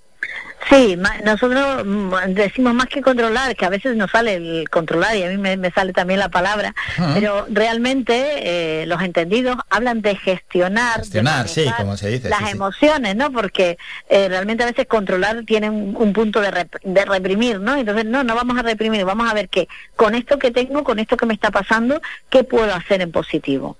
Si, si estoy muy estresada, si tengo muchos nervios, bueno, pues voy a, voy a ver para qué me sirve a mí esta actividad enorme que tengo, cómo la puedo canalizar para algo positivo. ¿no? Entonces, eh, no es eh, relajarlo del todo, sino, bueno, bueno, a lo mejor yo me relajo pues cogiendo un bolígrafo y haciendo un montón de dibujitos. Pues eso es su relajación. Aparte de las otras técnicas que, que tenemos por ahí. Bueno, pues un placer volver a escuchar de nuevo a Olga Segura. Olga, muchas gracias por estos minutos y nos vamos a citar ya para el próximo jueves. Que pases una gran semana. Gracias a todos y que, que pasen una semana de felicidad, de tranquilidad y sin ansiedad. Faikan, red de emisoras. Somos gente, somos radio. De asunto y siempre en las mañanas de Faikan nos gusta destacar la importancia que tiene donar sangre y no relajarnos a la hora de donar, porque en cuanto nos relajamos faltan bolsas de sangre. Para hablar de este asunto y también, bueno, hacer un análisis de esas 66.560 donaciones en 2021 en el archipiélago, vamos a hablar con la responsable de comunicación del Instituto Canario de Modenación y Hemoterapia, Elsa Brito. Elsa, buenos días. Hola, muy buenos días. Bueno, antes de nada, tenemos que valorar esas donaciones, ¿no? Del año pasado, ¿cómo valoráis esas 66.560 donaciones en 2021? Pues de una manera muy positiva, la verdad, porque ha sido un año todavía de pandemia y hemos conseguido pues eh, igualar los, los números de bolsas que, que teníamos anteriores a la pandemia, pero no son suficientes, hay que decirlo. Estamos contentos por esa subida, pero no nos podemos relajar. Son 300 las bolsas que se necesitan en Canarias cada día para mantener las necesidades hospitalarias. Y Canarias, hay que recordar que es la última comunidad autónoma en donaciones de sangre solo superamos a la ciudad autónoma de Melilla. O sea que tenemos que seguir en nuestra constancia de donar sangre, los hombres cuatro veces al año y las mujeres tres, pero si todos los habitantes de estas islas que están en disposición de donar sangre lo hiciéramos dos veces al año, con eso tendríamos más que suficiente. Ojo, eh, que 300 bolsas al día son muchas. Quizás este dato ya sea revelador para muchos y anime a la gente a donar sangre.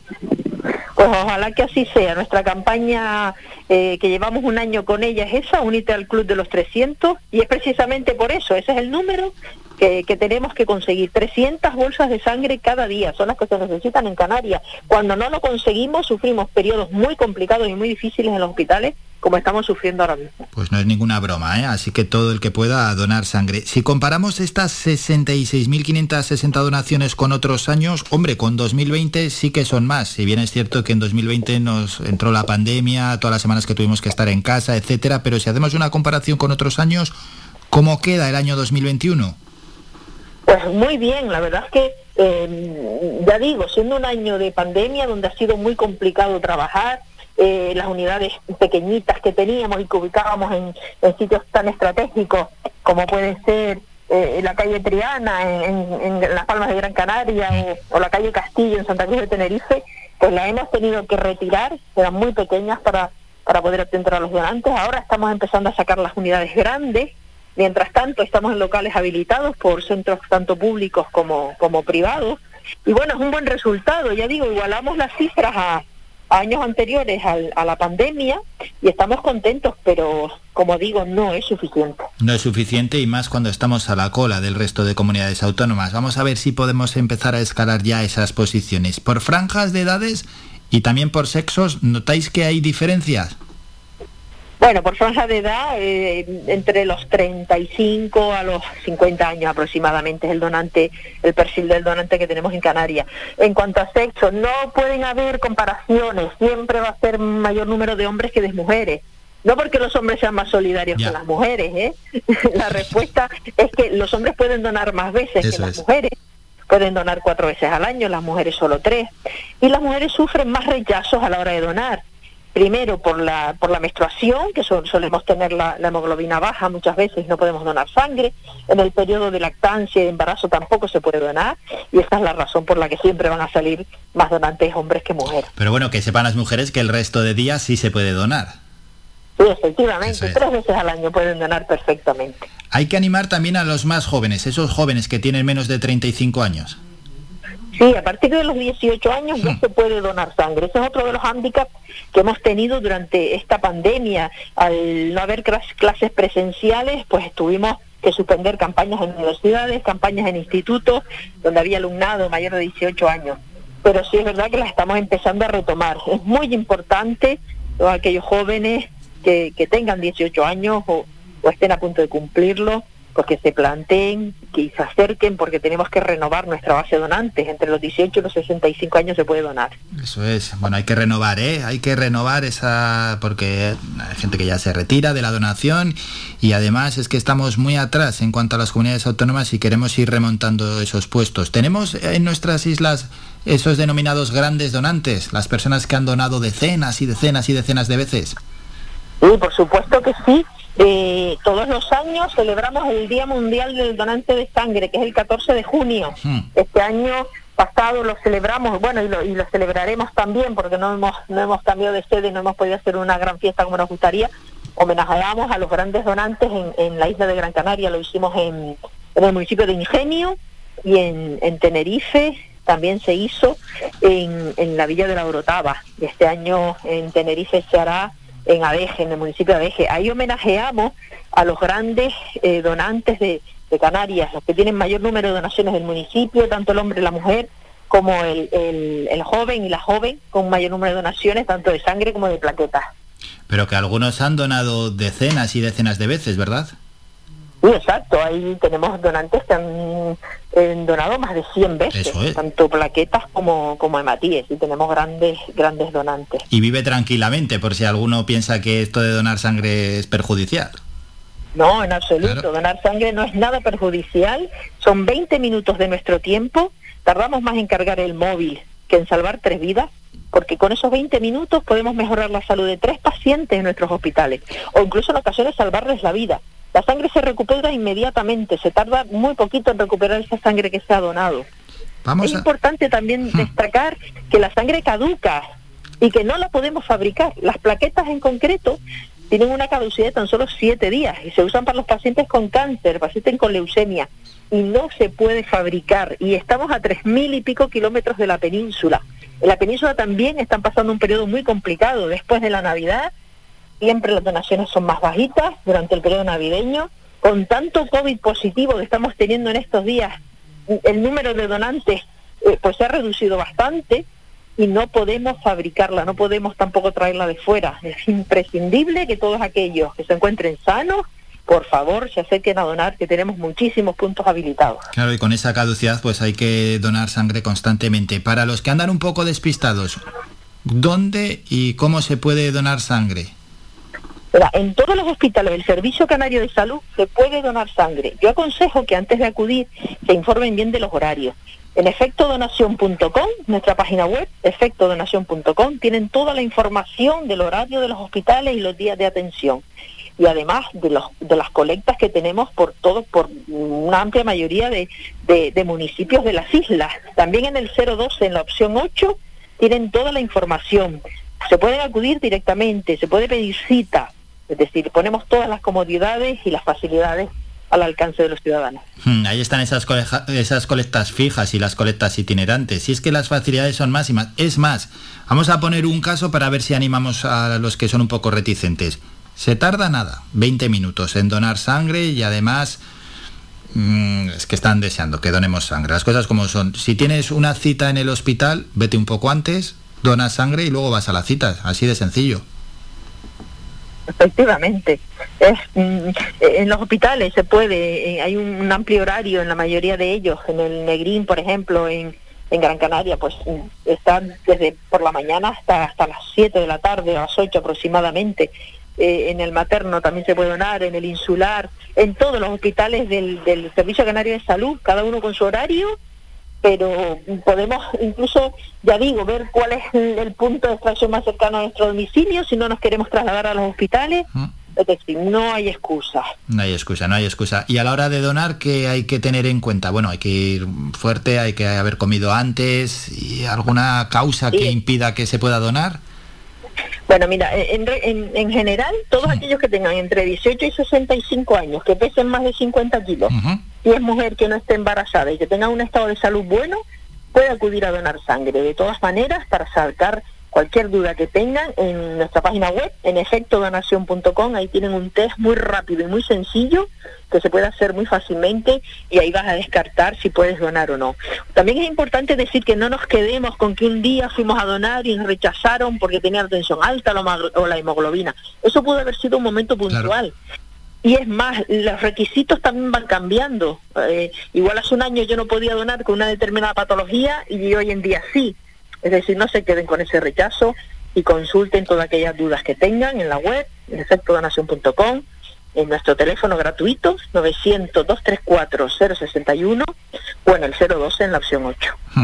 Y ya para terminar, Elsa, bueno, ya vamos a por este año 2022. Hay que superar sí o sí esas 66.560 donaciones de 2021. Me imagino que, que sí, que estáis positivos, ¿verdad? Desde el instituto, pero bueno, aún así nunca hay que parar de animar y me imagino que campañas también tenéis preparadas para ir lanzando en estos meses. Sí, efectivamente, ya estamos preparando la, campaña de este próximo año y, el objetivo es el mismo. El objetivo son 300 bolsas diarias, que son las que necesitan en Canarias, en nuestros hospitales, pues para, atender a toda esa demanda de pacientes. No todo en los hospitales es COVID, desgraciadamente sigue habiendo pacientes con cáncer, mm, partos complicados, intervenciones quirúrgicas que requieren eh, sangre, un sinfín de tratamientos que sin sangre no se pueden atender. Y así es, como dice el lema, donar sangre es donar vida. Ojo, 300 bolsas diarias, no es ninguna broma, ¿eh? Así que desde aquí animamos a todos aquellos a donar sangre. Y el que quiera seguir recibiendo más información y se queda con alguna duda, lo que nos ha recordado Elsa, efectodonación.com o el teléfono contacto 900-234-061. Elsa Brito, responsable del Instituto de Hemodenación y Hemoterapia Canario. Muchísimas gracias por estos minutos. Gracias a ustedes, gracias a Radio Faicán, que están ahí siempre ayudándonos a que, este mensaje llegue a la ciudadanía y que también es una forma de, salvar vidas. Muchísimas gracias y cuídense mucho. Visita nuestra página web www.radiofaikan.com y descubre las últimas noticias, entrevistas y novedades de nuestros programas, así como volver a escuchar tus programas favoritos en repetición. www.radiofaikan.com 10 de la mañana, cuando despedíamos a Elsa han sonado las horarias. Bueno, hay que donar sangre. Y alguno, ¿y tú donas sangre? Pues yo voy a contar las dos últimas veces que doné sangre y cómo fue. Fui al médico, tenía tantos esperando delante de mí, eso se eternizaba tanto, Mingo. Allí no avanzaba y no avanzaba y miraba a los que quedaban, dije, y pasó una enfermera ofreciendo las dos veces para donar sangre calculé y dije, me da tiempo a donar sangre. Fui, doné sangre, volví y todavía seguía la cola esperando y esperando.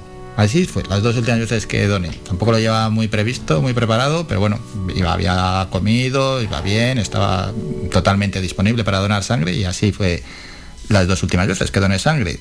Porque había que esperar y esperar. Y dije, bueno, pues bueno, esto vamos a buscar una solución que más o menos sea entretenida. Donar sangre y además, bueno, pues un acto que todos, todos debemos hacer, por lo menos unas cuantas veces en nuestra vida, siempre que podamos donar sangre, que en la inmensa mayoría de los casos, la gran mayoría de las personas sí que pueden donar sangre. Se necesitan 300 bolsas al día en Canarias, que se dice pronto, que alguno igual pensaba que eran 10 o 12. No, no, 300 y es que además la sangre caduca. Hacemos un descanso, nos vamos a ir a publicidad, volvemos con un nuevo boletín informativo, luego hay que escuchar un temita musical deportes, que está la cosa terrible. Y luego tenemos que hablar con la secretaria general de la Asociación de Jóvenes Empresarios de Canarias para conocer cómo ha ido el año 2021, sus reivindicaciones, sus peticiones y también cómo ven el año 2022 y determinados asuntos que tienen que ver con el mundo empresarial, como puede ser la próxima reforma laboral.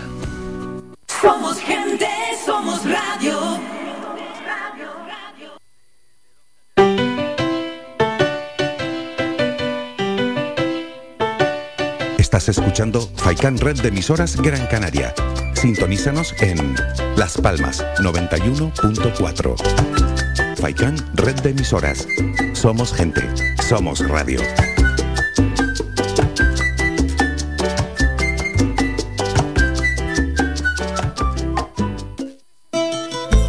Ven al Guachinche en Agüimes. Disfruta de la terraza más grande del este de Gran Canaria, abierto de miércoles a domingo. El Guachinche en Agüimes, junto a la piscina municipal. Si aún no has probado nuestro bichillo lagunero, no tienes perdón de Dios. Especialistas en gastronomía antigua canaria. Ven al Guachinche a conocer el patrimonio canario a través de la receta de Doña Luisa. Costillas con piña, papas negras, atún de romería y muchas deliciosas recetas más. Teléfonos para reservas 626 20 18 72. Recuerda, ahora el Guachinche en Agüimes, junto a la piscina municipal. Disfruta de lo nuestro.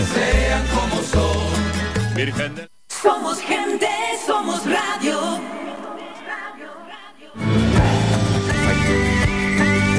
Escuchas Las Mañanas de Faicán con Álvaro Fernández.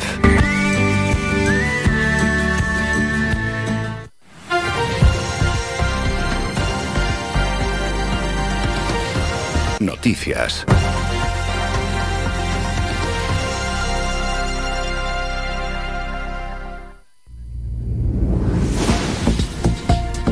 Tiempo ya para un nuevo boletín informativo. Según Canarias 7, el Ayuntamiento de San Bartolomé de Tirajana baraja celebrar en verano el Carnaval Internacional de Maspalomas, aunque no más allá de julio. Esta opción es una de las que cuenta con más puntos de entre las que están sobre la mesa de la Concejalía de Festejos, que al menos por ahora no ha contemplado suspenderlo, solo aplazarlo unos meses hasta que las condiciones derivadas de la pandemia lo permitan. En todo caso, se descarta que coincida con la celebración del Gay Pride, que, si todo sale según lo previsto, es decir, y la COVID no lo tuerce, tendrá lugar del 5 al 15 de mayo de este año.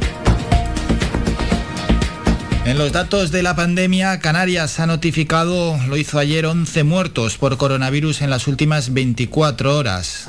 De esos 11 nuevos fallecidos, todos tenían entre 64 y 99 años, estaban ingresados en el hospital y con patologías previas severas. Por islas, seis personas murieron en Gran Canaria, tres en Tenerife, uno en Fuerteventura y otro en Lanzarote. En cuanto a los nuevos positivos, ayer se notificaron 4.546.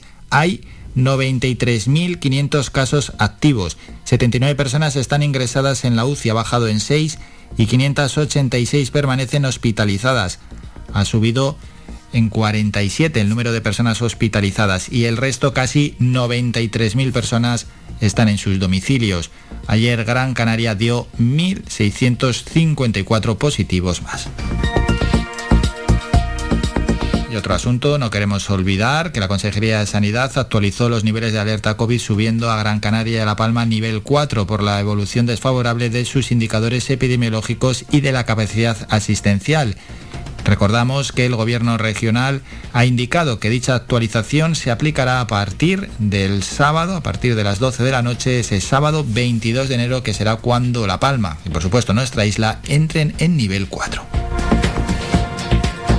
unos apuntes municipales. El Ayuntamiento de Santa Lucía de Tirajana, a través de un concurso público anunciado en la plataforma de contratación del consistorio por un valor de 826.000 euros, incluido impuestos, va a reformar los parques infantiles referentes en los barrios. La actuación va destinada a la reforma integral, sustitución del suelo y de la totalidad de los juegos existentes para suplir los actuales parques por nuevos que cuenten con juegos innovadores acordes con las nuevas corrientes psicopedagógicas. Escuchamos a la concejala de Obras Públicas Minerva Pérez. Va a consistir en la remodelación de 15 parques infantiles, donde se va a sustituir todos los juegos que en la actualidad existen muchos en mal estado y los pavimentos de seguridad. Primero avanzaremos ejecutando las obras civiles previas necesarias para la correcta instalación de estos juegos y, por supuesto, del nuevo pavimento. En todos los barrios habrán actuaciones, al menos en el, parque principal de, de cada zona. Y en Mogán, desde hace unas semanas, el ayuntamiento de la localidad lleva a cabo la intervención paisajística de las zonas ajardinadas que discurren por los laterales de la GC 500 a la altura de la entrada de Erguineguín. El proyecto, que está previsto se prolongue seis meses, busca mejorar la estética visual de la zona y homenajear a la pesca artesanal con diferentes tipos de áridos y especies vegetales que simularán las olas del mar junto a dos barcos marineros a modo de esculturas decorativas. Terminamos en Santa María de Guía, donde la Biblioteca Pública Miguel Santiago ha ampliado y renovado sus fondos de material bibliográfico documental con más de 500 nuevos títulos durante el pasado año, según ha informado la concejala de Cultura Sibise Sosa, destacando el esfuerzo que se realiza, dice, para dotarla de un importante y extenso catálogo de obras que respondan a los intereses y preferencias del mayor número de personas posible. Terminamos con la información más cercana a las 11, un nuevo boletín informativo. Somos gente, somos radio. Perdimos el control.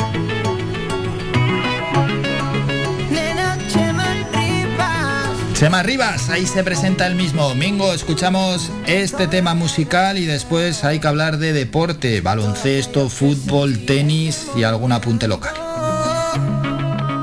Tiene todo lo que me gusta, en la cama ya me provoca. Más rica que algodón de azúcar, volando se pasan las horas. Yeah, yeah. Se apagó la luz,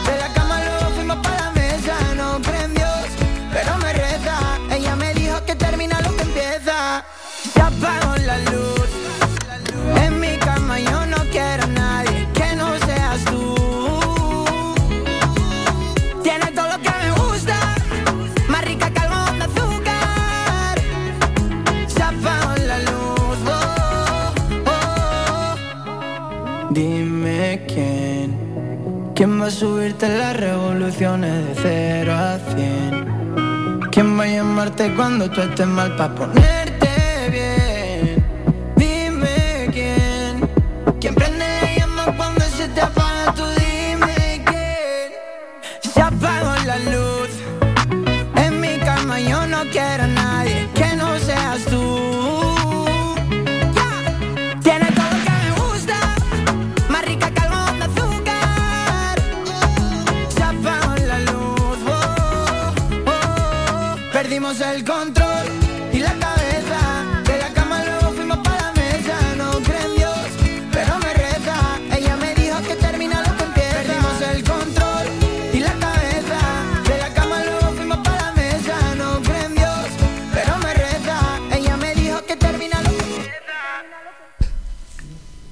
está Chema Rivas, sí señor, sonando aquí en las mañanas de Faikán, en la radio de la música en Gran Canaria. Mingo, vamos con el deporte.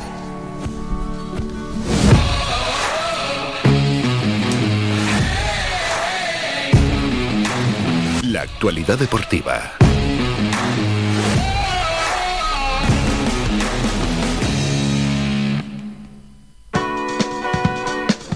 Bueno, hay un jaleo aquí de partidos en tantos ámbitos entre los que se aplazan las competiciones que se cruzan, las europeas, las nacionales, etcétera. Vamos paso por paso, vamos a empezar por lo local, lógicamente, por el baloncesto.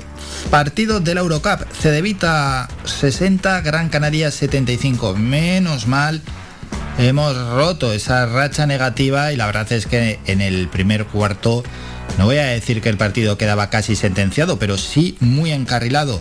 Terminó el primer cuarto, Cedevita 7, Gran Canaria 23, luego 20-18, 21-22 y 12-12, es decir, el equipo de Porfi Fisac contuvo realmente bien a nuestro rival, el Cedevita Olimpia. Dylan Ennis, 14 puntos, un rebote, 5 asistencias, Opus Toby 12 puntos, 2 rebotes, una asistencia son jugadores a destacar. El buen partido ¿no? que hicieron nuestros jugadores pues es destacado después de los malos resultados cosechados en los últimos encuentros. Otros partidos de la Eurocup, Promitea 68, Valencia Basket 71, Budonox 68, Ulm 89, Morabanca Andorra 76, Lokomotiv Cuban 86, Levalois 99, Turk Tele con 82 y aplazado el Virtus de Bolonia Bursapor. Se jugó en la Liga Endesa otros encuentros como ese Breogán Basconia, Breogán 89, Basconia 83, aplazado el Real Betis Fuenlabrada y también se jugó el Manresa 104, Obradoiro 84.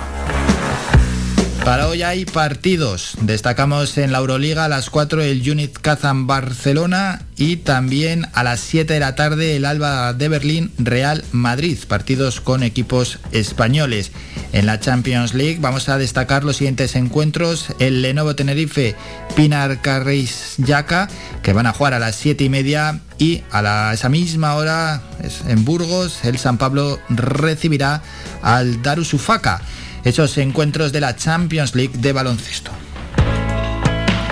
Pasamos ya al mundo del fútbol, donde aquí vamos a ver cómo lo explicamos porque se mezclan todos los partidos. Luego en Faikan Deportivo, Manolo Morales va a ir esclareciendo todo esto paso a paso. Partidos de liga, pero también hubo Copa del Rey, Liga, Primera División, ayer jugados, Celta de Vigo 2, Osasuna 0 y ese Valencia 1, Sevilla 1. Eso en liga. Ojo a ese empate del Sevilla que lo deja a 4 puntos del Real Madrid. Primero es el equipo madrileño con 49, segundo el Sevilla con 45, tercero el Betis con 37 y los mismos partidos. Un partido menos para el Atlético de Madrid con 33, la Real Sociedad con 33 o sexto es el Barcelona con 32.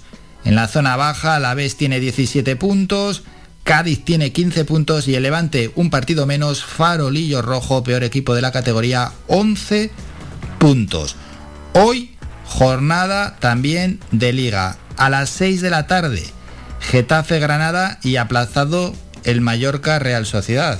Y es que el Mallorca Real Sociedad se aplaza, entre otras cosas, porque la Real Sociedad jugó ayer partido de la Copa del Rey. Y con ese partido nos vamos. Real Sociedad 2, Atlético de Madrid 0. Eliminado el equipo madrileño, pasa el equipo guipuzcoano. Un equipo que vamos a escuchar un audio, el ambiente del Real Arena cuando terminó el partido. Ahora en estos momentos, estos días, estaría celebrando pues, la fiesta de San Sebastián, la tamborrada, etcétera, y este año debido a la pandemia no se celebró. Eso sí, el estadio lo celebró y un jugador llamado Januzak se grabó al término del partido. Lo escuchamos.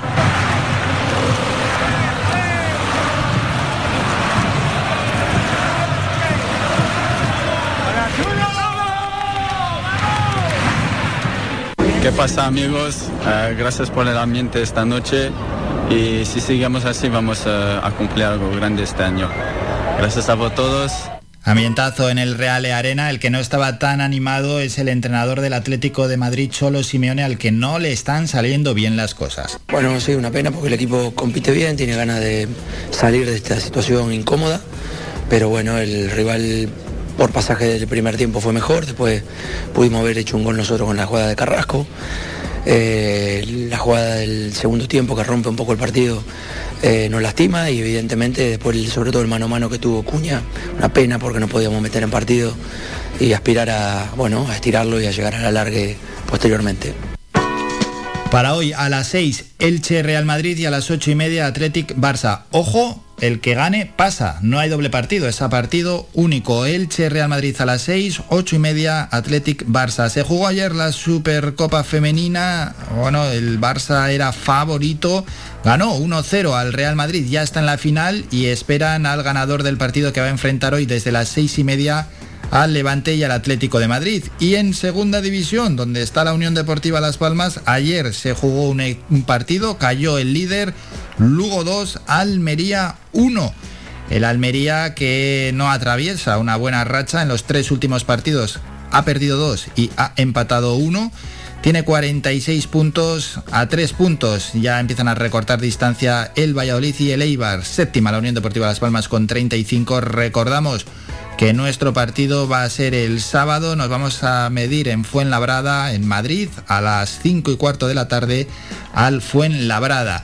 El fútbol, que dejamos ese apunte, se han jugado casi todos los partidos del Open de Australia. En masculino han pasado en esta madrugada Cilic, O'Connell, Cressy, Rublev, Evans, Andújar, el español ha pasado también de fase, Fritz, Bautista también español ha eliminado al alemán Kolsteiber, ha caído el español Davidovich frente a Uger Aleasim, de, Man, de Minaur, Sisipas, Pair, Daniel, Van de Zatslup y se está jugando el Kirgios Medvedev. De momento gana el rusio Medvedev 0-2 y quedará ya solo un partido para hoy, el Johnson frente a Isner. Eso en cuanto al cuadro masculino, en el femenino pasan a la siguiente fase. Brondo Usova, Collins, Towson, Sviatev, Comet, que ha eliminado a Garbiñe Muguruza, qué pena, Ingils, Sabalenka, Kristia, Mertens, Pavlichenkova, Ziddet, Kazakina, Kanepi, vaya nombres en el tenis femenino, San, se está jugando el Kovic 1, Raducano 1 y se cerrará la jornada con el Alep Adak Maya hoy a las 11 menos cuarto. Y recordamos en balolmano a las 5 partido del europeo Alemania-España. Bueno, pues toda la información deportiva que nos ha llegado en un montón de resultados, de partidos jugados ayer y los partidos que tenemos para las próximas horas y algunos que están incluso en el mundo del tenis en activo. Toda la información local llegará, deportiva local, llegará de la mano de Manolo Morales, nuestro compañero, a partir de las 2 de la tarde. Vuelve Faicán Deportivo también. Hoy han vuelto las mañanas de Faicán y Faicán Deportivo estará en su cita diaria de lunes a viernes a partir de las 2 de la tarde con nuestro compañero Manolo Morales. Vamos a hacer un breve descanso, Mingo, y a la vuelta hablamos con María Delgado, secretaria general de AGI Canarias, es decir, de la Asociación de Jóvenes Empresarios de Canarias. Celebraron la Junta Regional, es decir, el primer encuentro presencial del año, lo hicieron con la finalidad de marcar la estrategia a seguir en este nuevo ciclo y también ¿no? de analizar recientes cambios normativos que causan, por cierto, gran preocupación en este colectivo. Un descanso, un minuto y hablamos con los jóvenes empresarios del archipiélago. Faicán Red de Emisoras, emitiendo desde Gran Canaria, Lanzarote y Fuerteventura para el mundo. Escúchanos en internet www.radiofaikan.com. Puedes escuchar Faikán Red de emisoras en las siguientes frecuencias. La Aldea 105.9, Agaete 99.9, Galdar 106.5, Teror 96.7, Telde 99.4, San Mateo 103.4, Tunte 100.4, Mogán 104.2, Artenara 95.2, Las Palmas 91.4, Maspalomas 94.5, Arrecife 91.6, Puerto del Rosario 102.0, además de nuestra página web www.radiofaikan.com y app oficial Faikan Red de Emisoras.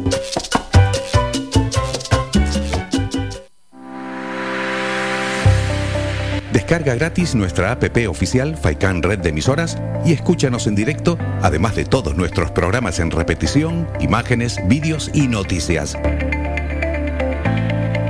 Disponible ya en Google Play y Apple Store.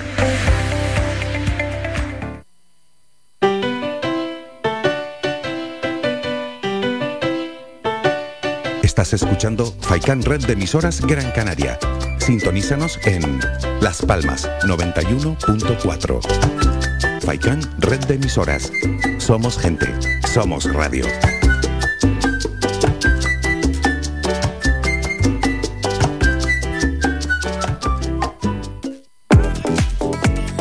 A cualquier hora y para cualquier problema, llegan los coches amarillos. Llega Desatascos Jumbo 928 230265. Desatascos domésticos industriales y de redes ayuntamientos. Vaciado de pozos, achique de agua, aljibes o por lluvias. Tratamiento de legionela. Trabajos en todo tipo de embarcaciones. 638 748 731. Limpiezas de choque y localización de arquetas ocultas. Más de 34 años sin descanso. 24 horas excepción. 928 230265. Pioneros en limpieza de estanques y redes heredades de agua. No contrate intermediarios. Llámenos directo y ahorre tiempo y dinero. 638 748 731.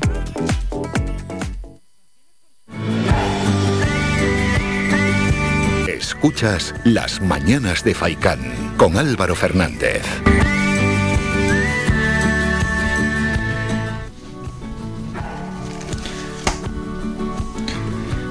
Seguimos en directo en las mañanas de FECAN cuando son las 10 y 23 minutos de la mañana.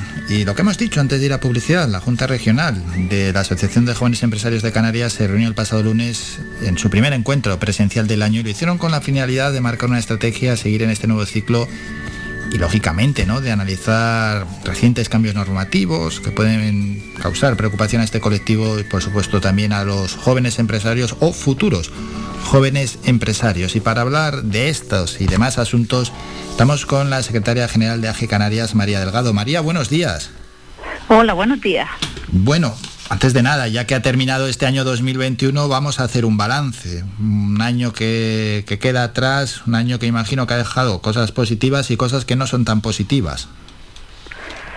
Sí, la verdad que apuntando primero lo- los aspectos negativos de la pandemia, pues al final muchas empresas ha- han visto el cierre. Nosotros entre nuestros asociados contamos con actualmente con más de 300 asociados, 342 y en esto en este último año, para que se hagan una idea, nosotros hemos tenido la el cierre de 300 empresas dentro de nuestros asociados. Contábamos con más de 600, ahora con, con 342. Entonces ahí podemos ver realmente cómo ha afectado la, la pandemia y, y al final la inestabilidad que, que parece que no, no termina de, de terminar. Ya son datos duros, ¿eh? muy duros esos datos. Son datos muy duros. Estamos hablando que en Canarias ahora mismo eh, de, de todas las empresas el 20% corresponden a los jóvenes empresarios y, y estamos hablando que dentro de esta de, nuestra organización han caído pues muchas muchas bajas.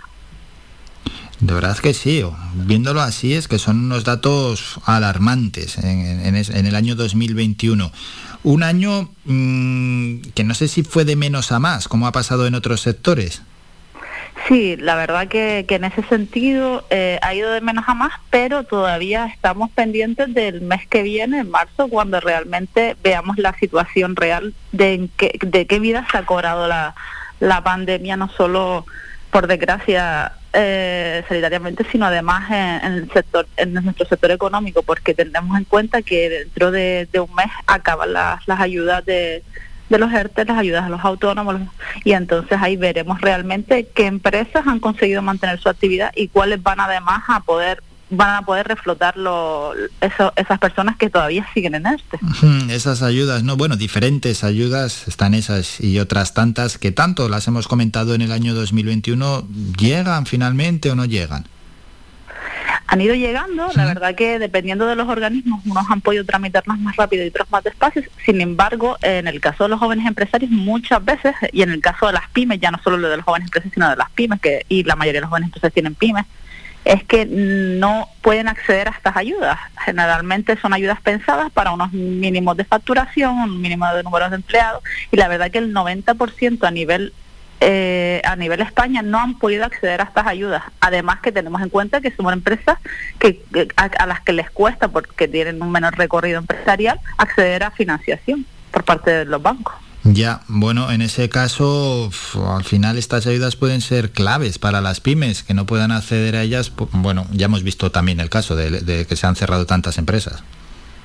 Sí, la verdad que en ese sentido han, i- han ido llegando, han ido, ido llegando a cuentagotas, pero no han sido suficientes. No han sido suficientes para realmente pues mantener las empresas a flote. Y en este año 2021 los problemas que se vienen arrastrando de otros años atrás han continuado o se ha subsanado alguno así concreto. se han ido subsanando. Vemos, por ejemplo, que en el caso de las pymes y los jóvenes y los jóvenes empresarios eh, hay ayudas concretas para, para la digitalización, que es una de las, de la, aunque no es precisamente, no somos las empresas menos digitalizadas, pero sí es una de las cuestiones que nos causa más vulnerabilidad y en ese sentido, pues lo vemos, lo, lo- vemos cubierto con el kit de kit de digitalización que ha propuesto el Ministerio, pero sin embargo seguimos teniendo poco acceso a la financiación. Al final, eh, desde nuestra organización, de hecho, hemos hecho un convenio con Aval Canarias para para ayudar en este sentido, pero sigue siendo, o sea, sigue siendo insuficiente. Necesitamos más financiación para, para las empresas que acaban de empezar. Si te pongo cifras, por ejemplo, en este sentido, el 80% de las empresas de nueva creación acaban cerrando los tres primeros años.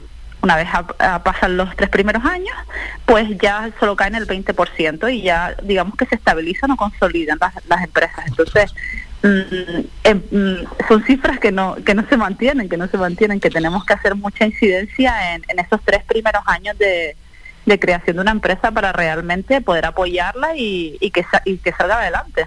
Buah, son datos muy duros. El 80% de las empresas creadas por jóvenes, eh, no voy a decir que fracasa, pero bueno, Bueno, desaparece. por jóvenes empresarios, Sí, no- sí. nuevas o sea, empresas de nueva creación, ya no solo por jóvenes empresarios, sino empresas de nueva creación. De nueva creación, de nueva creación. Bueno, pues es que con esta perspectiva, bueno, vamos a desanimar a nadie, pero No, no es está claro pero que es cierto es que poner números, porque hablamos siempre muy, gena- muy de forma muy general, pero realmente al poner números nos damos cuenta de que es una, es una digamos que es un ecosistema que nos ayuda a, a empezar un negocio y realmente el empleo el empleo juvenil que por ejemplo en Canarias asciende a- al 50% y que estamos realmente ah, liderando esas cifras y- en toda España y, y es una es una tristeza sí, pues. en Europa. No, exacto. Pues no vamos a poder, no vamos a poder hacerlo de otra forma. No solamente está claro que tendrá que generar em- empleo eh, los gobiernos, está claro que tendrá generar empleo las, las grandes empresas, pero también las pymes, que somos al final el 95% de las empresas de este país. Bueno, un 80%, ¿no? Que, que al final tienen que cerrar en esos tres primeros años. El análisis del cierre, ¿a qué es debido? ¿Puede ser también el- un mal planteamiento inicial de esas propias Exacto. empresas o también se- es solo y exclusivamente de factores externos? Hombre, será una mezcla de todo, quizás. No, es una, sí, sí, es una mezcla de todo. En este caso hay dos tipos de, de generalmente se da dos tipos de emprendimiento. Unas veces es por necesidades de, de autoempleo y otras veces es por la por haber detectado una oportunidad de negocio. Muchas veces cuando se hace por autoempleo, pues precisamente esa necesidad hace que, que ese proyecto no sea no sea viable o al menos en un inicio el planteamiento no sea no sea ideal cuando se hace por oportunidades de negocio, pues generalmente pues se profesionaliza más.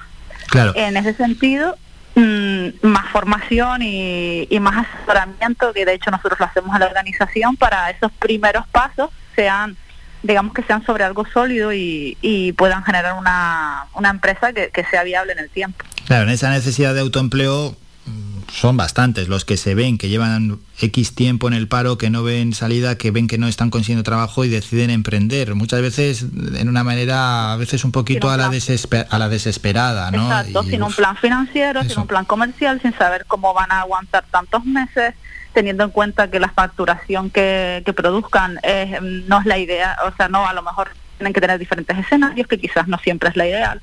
Entonces, en ese sentido, pues AGE, desde AGE nosotros tenemos un consejo de asesores en el que realizamos este servicio de forma gratuita y, y les digamos que les les ponemos en situación a, a los nuevos empresarios. Claro, que se escuchen, porque uno puede estar ciego con su idea, es que esto va a funcionar, es que va a funcionar, y todo el mundo ve que, que puede ser un tortazo rápido y O al excelente. menos considerar Sí. todos los factores que van a influir en tu, en tu negocio. Sí, y no lanzarse y luego intentar corregir el rumbo una vez que te has lanzado, porque muchas veces corregir el rumbo de la nave es prácticamente imposible. Exacto, exacto. Antes de financiarse o endeudarse, pues eh, tener en cuenta qué es lo que va a suceder y sobre todo para, para también estar preparado para, para entender que una empresa desde el primer día no funciona y, y bueno, que hay que ir trabajando y ir puliendo los, los diferentes aspectos.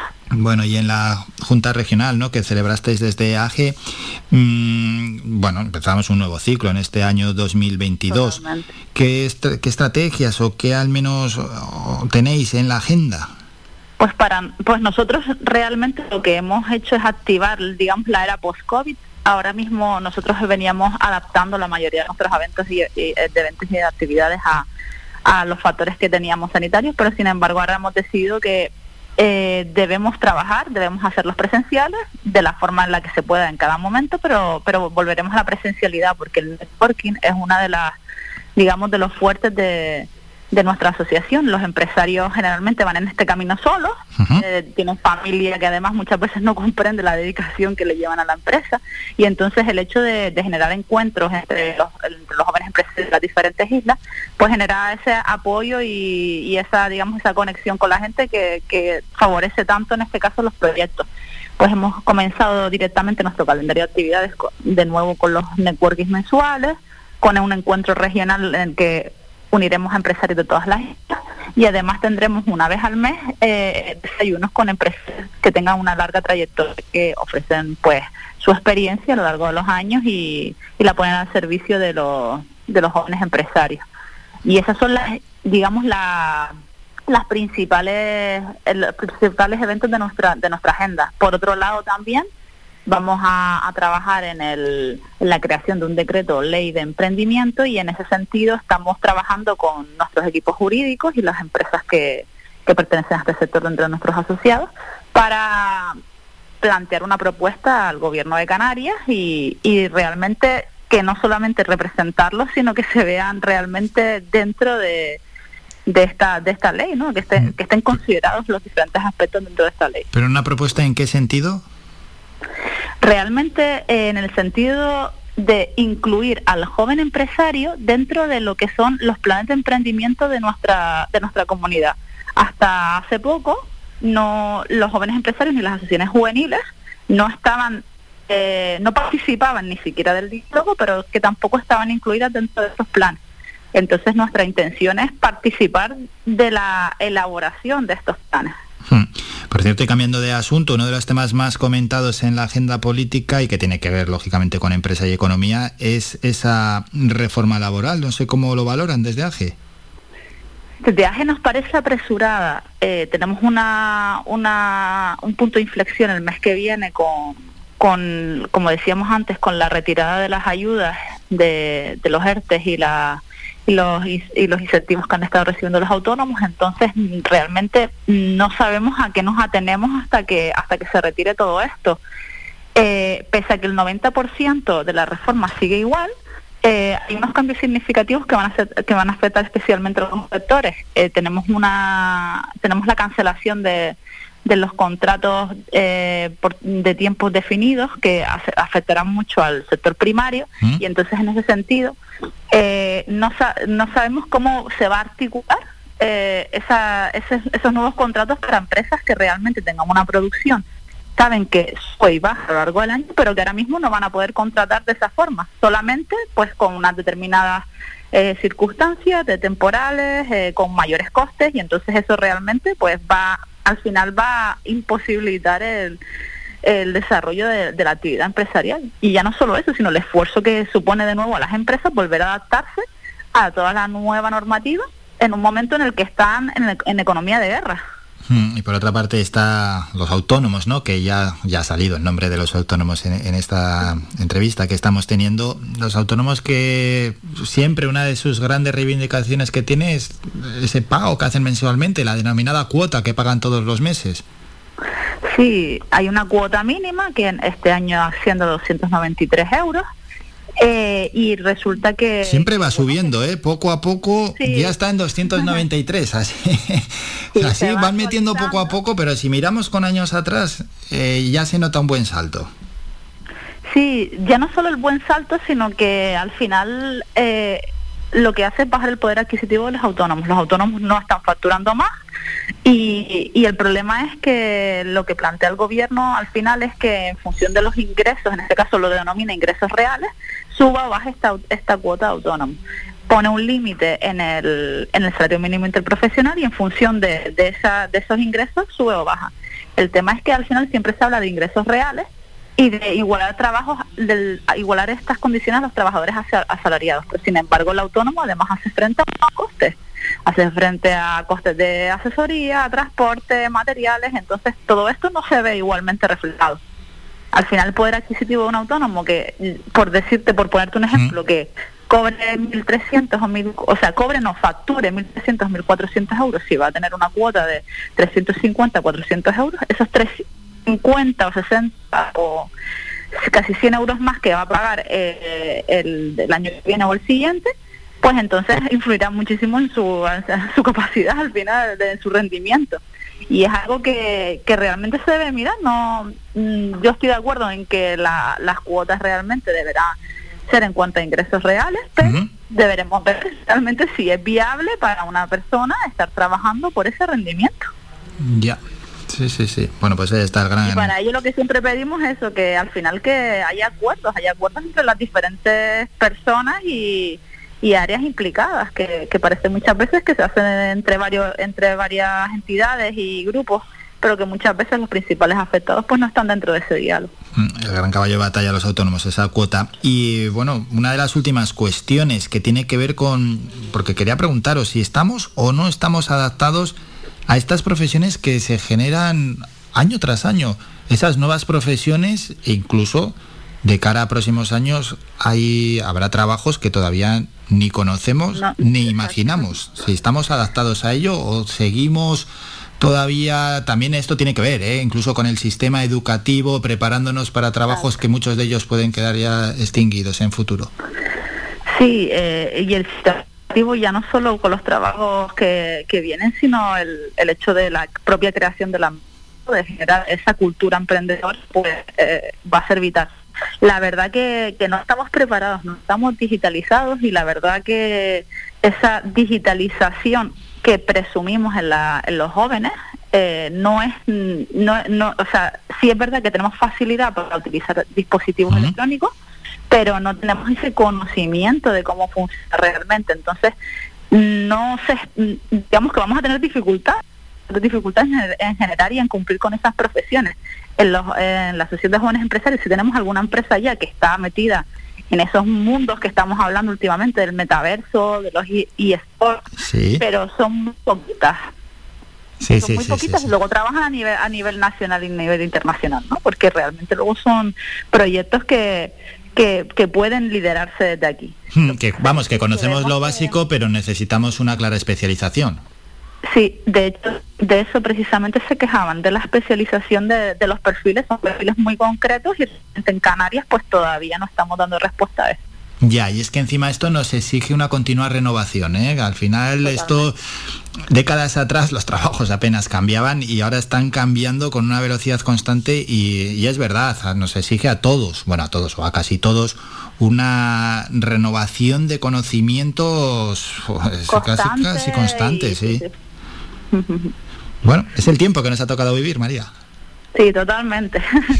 Apasionante. Y bueno, y, y a pesar de estas cifras, a pesar de las cifras que manejamos, la verdad que dentro de la organización lo que se vive es optimismo. O sea, siempre hay momentos en los que, en los que el desánimo por la cantidad de, de dificultades ¿no? y el continuo cambio nos ha, ha producido un desgaste, pero sinceramente la- el optimismo es lo que lo que realmente no, nos mueve en cada, digamos, para este año y en cada evento, que cada vez que nos reunimos, pues la verdad que sí, que es el momento que nos toca vivir exactamente. Hmm, Y ya para despedirnos, aunque los datos que has transmitido son duros, eh, transmitirle también ¿no? a esas personas que quieren emprender, que quieren crear una empresa, un negocio, que hagan un plan, que se pongan en contacto con alguien que le pueda asesorar, que se pongan en contacto con ustedes Sí, exacto. En AGE podemos asesorarles, tenemos un servicio gratuito, punto amigo, en el que pueden venir y, y, y por lo menos empezar a entender un poco cómo funciona y, y, al final unirse a, a otras jóvenes empresarios que están en la misma situación y que ese acompañamiento parece que no, pero ayuda, hace falta.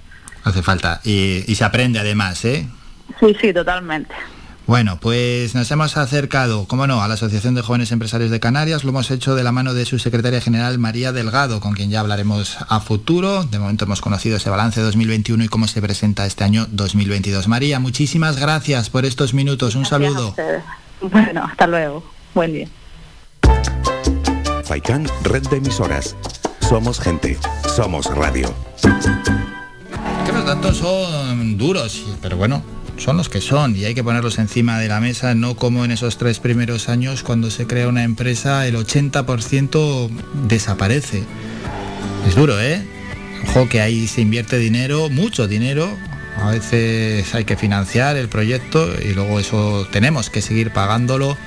Se invierte tiempo y la ilusión también de la persona o las personas que empiezan con una empresa, con un proyecto y ven que fracasa. Es duro, ¿eh? No es algo sencillo de asimilar porque muchas veces lo tienes como una criatura que tú has creado y no entiendes por qué eso no termina de funcionar cuando tú le has puesto todas las ganas y todo tu conocimiento. Por eso, antes de emprender una aventura de este tipo es muy importante asesorarse, de analizar cuáles pueden ser los cambios y los peligros y las tendencias que lleguen a futuro y ver las posibilidades que hay. Bueno, desde aquí tampoco queremos desanimar a nadie, pero que cuando uno va a empezar con un proyecto que sea lo más realista posible. Muchas veces solo se ponen los proyectos que triunfan y todos nos lanzamos a la piscina, incluso hasta yo me incluyo, pues ya ha triunfado no sé quién, ha triunfado, ha triunfado, no, no, no, ha triunfado uno, triunfan unos pocos, pero es que detrás fracasan, entre comillas, porque no tiene por qué ser un fracaso cuando tú lo has dado absolutamente todo, no te ha ido bien, muchísimos más que los que resultan triunfadores. Así que prudencia y buen asesoramiento y luego ganas y trabajo. Eso sí, que eso es lo que hay que hacer. Vamos a hacer un descanso, nos vamos a publicidad dos minutos y vamos a hablar ya con Jesús Rubio. Cambiamos de tercio y hablamos con nuestro compañero de deportes en la sección Territorio Amarillo.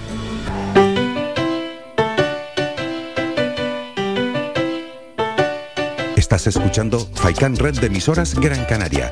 Sintonízanos en Las Palmas 91.4. Faikan Red de emisoras.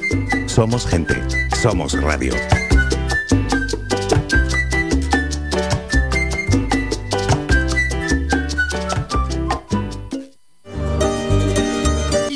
Mejores carnes asadas en el asador horno tradicional con una leña seleccionada te lo ofrecemos en el restaurante grill El Alpendre de los Abuelos. Contamos con una amplia variedad de entrantes, ensaladas elaboradas con productos locales. No olvides preguntar por nuestros postres caseros. En el restaurante grill El Alpendre de los Abuelos ponemos a tu disposición nuestra amplia sala y experiencia para cualquier reunión de amigos o empresa. Tu cena con nosotros será todo un éxito. Teléfono 928 98 38 90. Estamos ubicados en la calle Ancor número 5 en Mar Pequeña, al lado de Radio Faicán.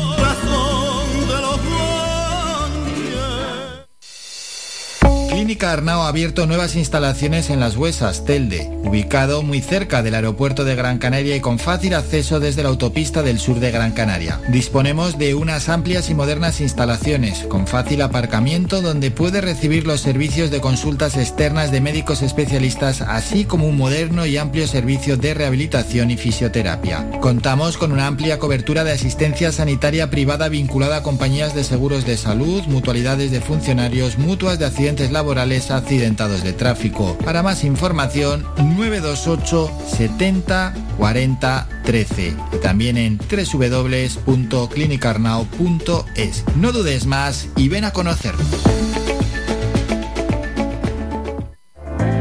Faikan Red de emisoras, emitiendo desde Gran Canaria, Lanzarote y Fuerteventura para el mundo.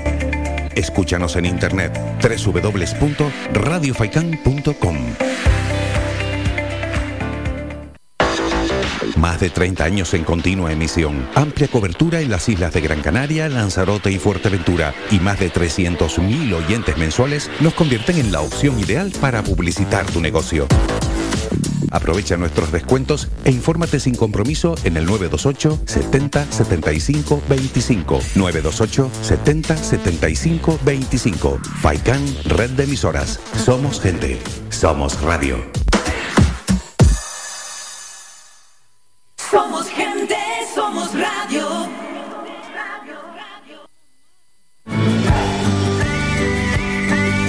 Escuchas Las Mañanas de Faicán con Álvaro Fernández.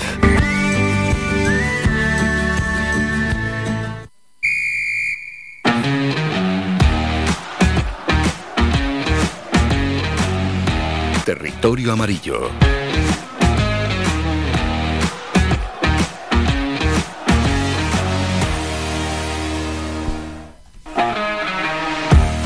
Todos los jueves, siempre a estas horas, hablamos con Jesús Rubio de Unión Amarilla y compañero de este programa sobre la actualidad deportiva y sobre nuestros equipos de baloncesto y de fútbol. Jesús, buenos días.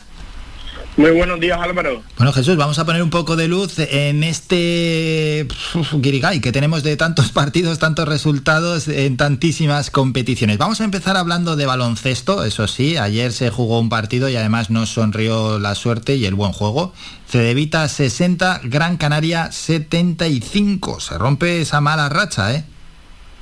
Exacto, Álvaro. Un gran Canaria que parece que en Europa juega otro baloncesto totalmente distinto, porque en Liga cosecha tres derrotas seguidas, pero en cambio en Europa la suerte es distinta y van dos victorias seguidas que le colocan como primer clasificado. En el día de ayer yo creo que un partido muy solvente de cabo a rabo por parte del equipo de Profi Fisac. Yo creo que también se entiende un poco por las recuperaciones que ya va logrando el equipo después de las lesiones y de la y de la crisis por el COVID. Ya por ejemplo Artem Pustovi volvió después de una lesión cosechando 12 puntos, un jugador que llegó este año, pero ya que desde el principio ha dominado la zona interior tanto en ataque como en defensa y un jugador muy importante para el equipo. Ayer sobre todo Gran Canaria, que yo creo que la clave Álvaro tuvo sobre todo en ese porcentaje en tiros de dos, casi rozando el 60%, que volvió a Gran Canaria un equipo muy solvente, que a pesar de que el Cedevita en el segundo cuarto parecía que podía remontar, el Gran Canaria para nada dejó dejó que esto pasase y fue siguiendo muy solvente desde la anotación y fueron incluso tres jugadores de Gran Canaria los que estuvieron por encima de los 10, pun- de los 10 puntos, lo que significa que la anotación estuvo muy repartida y ahí es cuando Gran Canaria se hace fuerte, cuando no depende de un solo jugador, sino que el equipo en conjunto lleva a la victoria. Sí, la verdad es que el equipo comenzó como un ciclón, ¿eh? imponiéndose claramente en ese primer cuarto y luego supo aguantar bien. Exacto, ya Gran Canaria ya le pasó el año pasado que en Liga parecía que la suerte no acompañaba y en Europa era todo lo contrario. En el día de ayer yo creo que sobre todo en Europa se juega otro baloncesto distinto, que es un baloncesto mucho más rápido, un baloncesto que para mi gusto favorece muchísimo al juego de Gran Canaria y así se, está haciendo ver.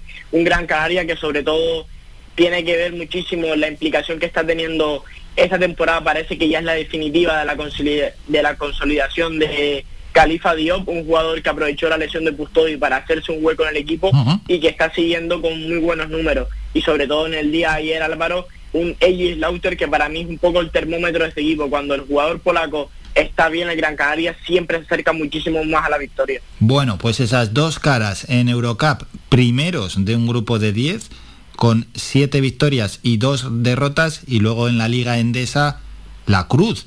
Somos el peor equipo en las últimas jornadas. Es que llevamos pues, un montón de partidos sin ganar. Si miramos hacia atrás, los cinco últimos partidos son derrotas. Ya somos undécimos, siete victorias, nueve derrotas. A ver si cambiamos la racha, cambiamos el pie nos vamos a enfrentar el sábado desde las 8 menos cuarto en la Fonteta al Valencia Basket. Bueno, no es un rival fácil tampoco.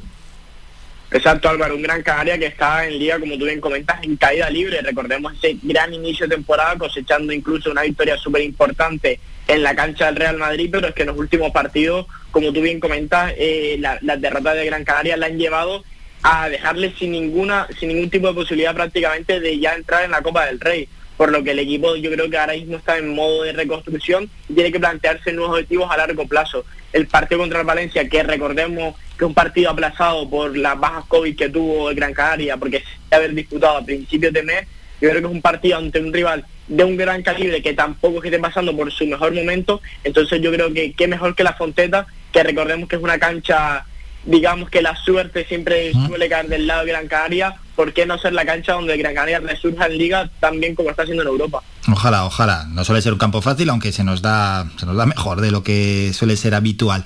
Y bueno, que no se quede el equipo en tierra de nadie, por eso es importante ganar en Liga Endesa. Y un apunte que queríamos hacer, la COVID, por si alguno se piensa que, es una gripe normal y que es una tontería que se pasa fácilmente y que solo afecta a las personas con determinada edad, de eso nada. Tenemos el caso de John Surna, que sufre neumonía bilateral eh, pasando el COVID. Es una complicación para uno de nuestros jugadores, Jesús.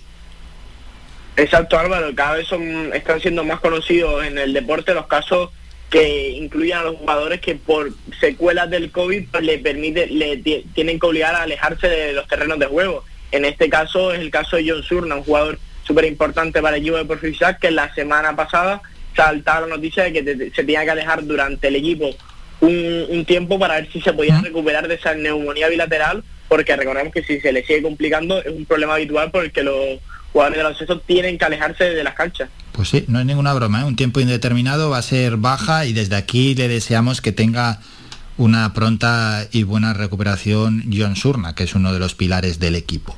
Dejamos el baloncesto, Jesús, vamos a hablar de fútbol donde pues hay un poco de todo, desde nuestra competición, la Liga Smart Bank, Primera División, Copa del Rey. Vamos con lo nuestro, que primero es la Liga Smart Bank, donde ayer se jugó un partido, es el Lugo 2, Almería 1, derrota del líder, un líder que está flojeando un poquito en los últimos partidos, de los cinco últimos solo ha ganado uno, ha empatado dos, ha perdido dos, pero bueno, sigue siendo líder con tres puntos de ventaja sobre el Valladolid y el Eibar.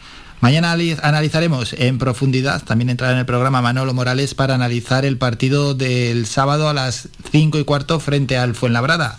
Así a priori, ¿cómo lo ves, Jesús?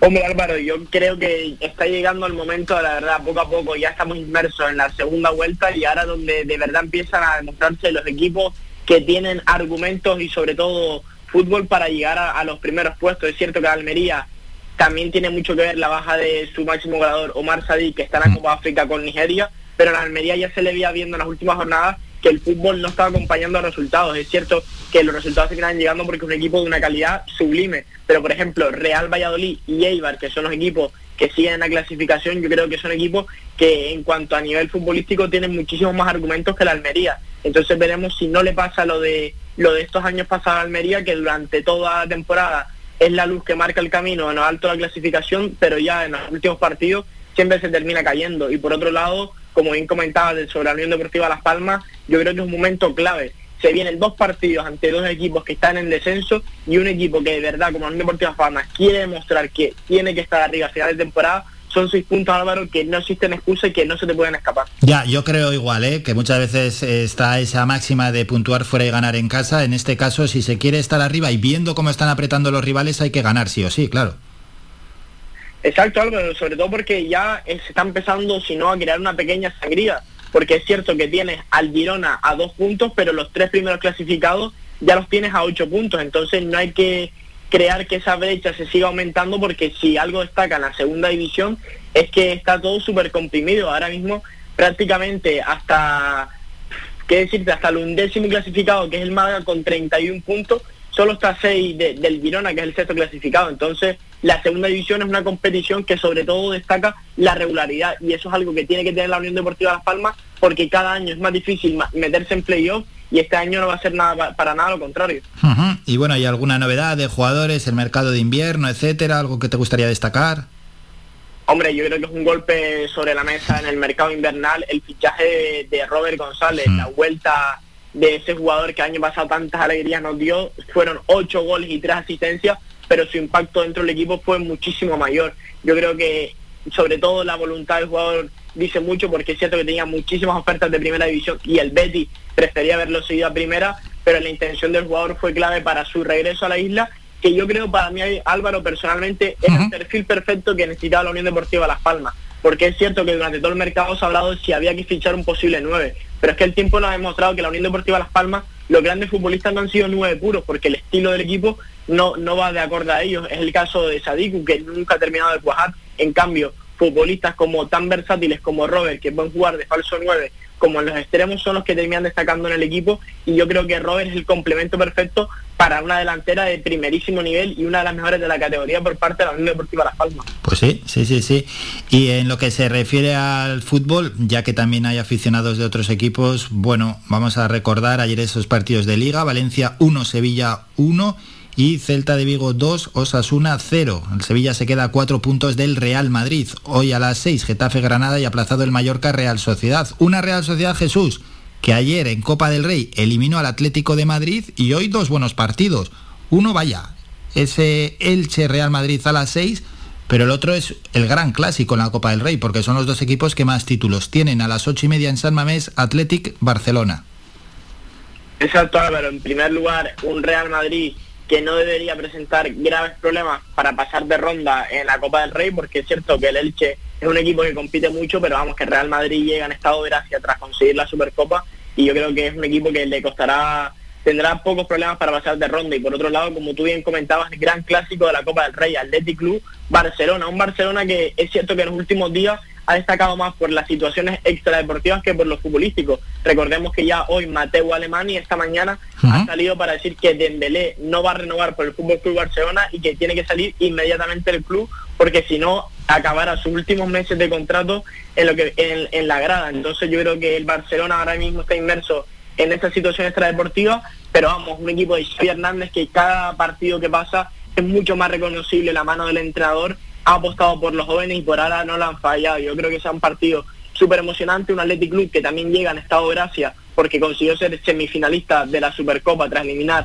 al campeón del día como es el Atlético Madrid y yo creo que en Copa del Rey veremos a un, auténtico partidazo. Sí, y un apunte, ¿eh? Dembélé, la verdad es que un enorme fiasco para el Barça por todo lo que costó y lo poco que ha rendido. Un jugador que para mí tiene un potencial enorme y que ha rendido a un nivel bajísimo en el Barça para lo que puede rendir, ¿eh? porque yo creo que Dembélé tiene un gran potencial y ojo, no descarto que si se va a otro equipo pueda triunfar.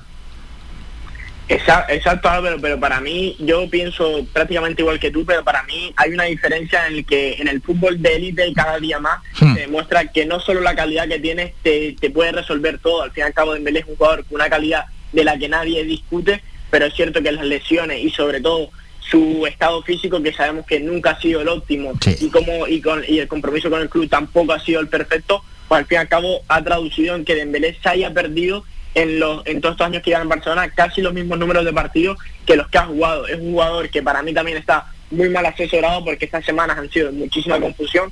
El jugador decía unas cosas y su agente de, de manera pública decía totalmente lo contrario. Entonces yo creo que también es un chico que está muy mal asesorado y ojalá si consigue la regularidad y pocas lesiones, seguramente sea un jugador súper top de los próximos años, pero cada vez parece más difícil que eso pueda llegar. Pues sí, sí, sí, totalmente de acuerdo. Y ya para terminar, y vamos a, ya que estamos hablando de deporte y cambiar de tercio y hablando de si está asesorado o no, en este caso de Mbele, el que, asesorado está, pero bien o no.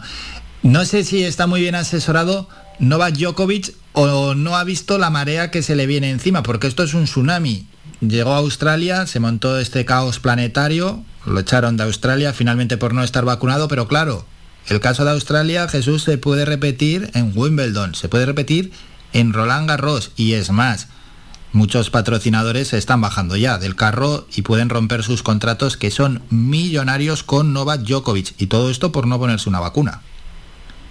Exacto, Álvaro, tiene toda la pinta que Australia parece ser que es la punta del iceberg del caso Djokovic, porque al fin y al cabo ya le avisaba a Roland Garros que sin vacunación tampoco iba a poder disfrutar el iba a poder disputar el torneo y al fin y al cabo es el número uno del ATP y no se puede permitir estar pidiéndose torneos de la máxima competición porque si no va a ver como su número uno va, va a ser derogado eh, por, por otro tenista, ¿no? Y como tú bien comentas, las marcas, al fin y al cabo, las marcas es cierto que vale que seas Novak Djokovic, pero si no estás eh, mostrando mi marca en las máximas competiciones, ¿de qué me sirve tenerte patrocinado? no Yo creo que al fin y al cabo Novak Djokovic, por presiones de todo tipo, tanto a nivel a nivel de deporte para poder disputar los torneos como a nivel de marca se va a tener que ver exigido a, pon- a ponerse la vacuna contra la COVID-19 y que para mí al fin y al cabo es un jugador que es un ejemplo ya no solo para dentro del mundo del tenis, sino para muchísima gente y yo creo que la imagen que está dando contra la no vacunación no apoya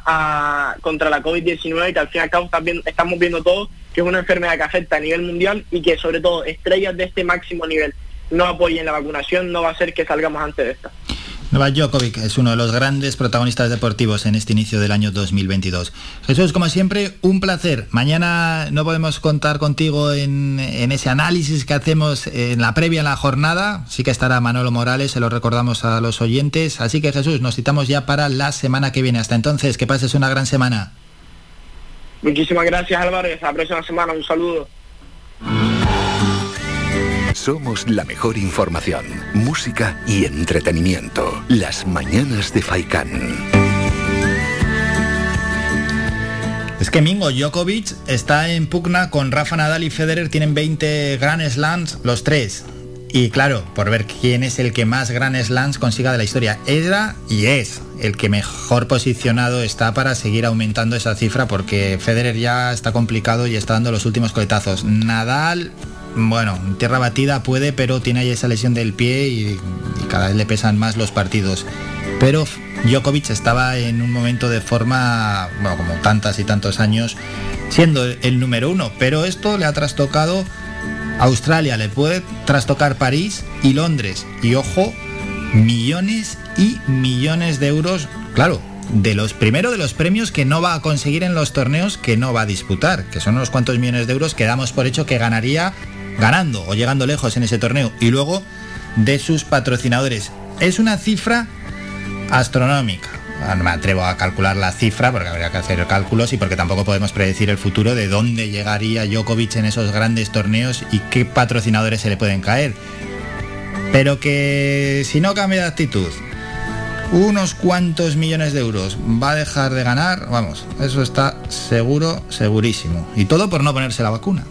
Ahora ya, ahora hay que ver si recula o no recula, porque claro, cuando eres el emblema y la bandera de los antivacunas, ahora echarte para atrás Novak, bueno, Novak, ya el nombre lo dice, Novak, Novak Djokovic, bueno, este juego de memes que, que tanto se ha utilizado, ahora a ver si se echa para atrás o no, cuando, cuando vea el tsunami que se le viene encima.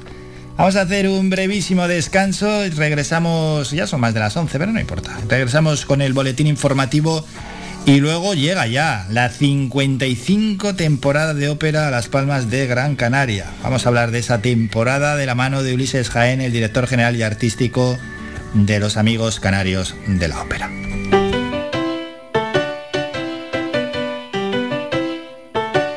Estás escuchando Faikan Red de emisoras Gran Canaria. Sintonízanos en Las Palmas 91.4. Faikan Red de emisoras. Somos gente. Somos radio.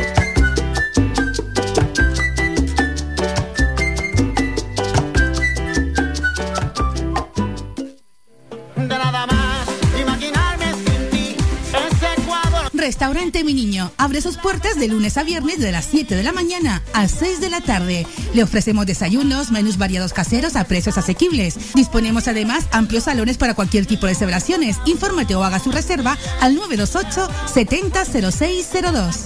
Restaurante Mi Niño. Visítanos, estamos en la calle Los Peregrinos, Polino Industrial, El Goro Telde. Parking gratuito y fácil conexión con la autopista Gran Canaria 1. Te esperamos en el restaurante Mi Niño.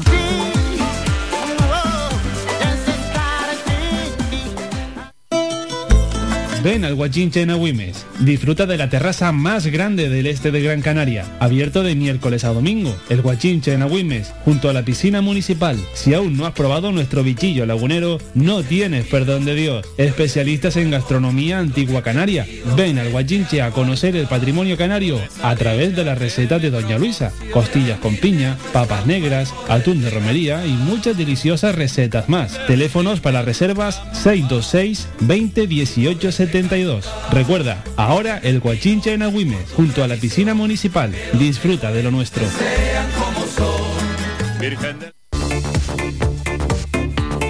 Si vienes a Tejeda o Artenara, busca los mejores productos locales, fruto del esfuerzo de muchas personas que día a día trabajan para mantener sus tradiciones de generación en generación. En Supermercado Udaco Artenara y Panadería de Artenara Abraham Romero puedes encontrar muchos de estos productos, pero además el pan de Artenara, los mejores panes de la cumbre de Gran Canaria. Compruébalo en nuestras tiendas de Artenara y Tejeda o búscanos en Facebook, Twitter o Instagram. Supermercado Udaco Artenara y Panadería de Artenara Abraham Romero. Somos gente, somos radio. Somos gente,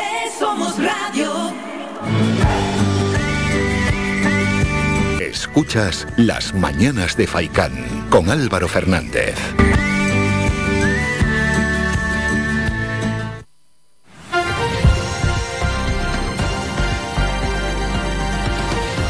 Noticias.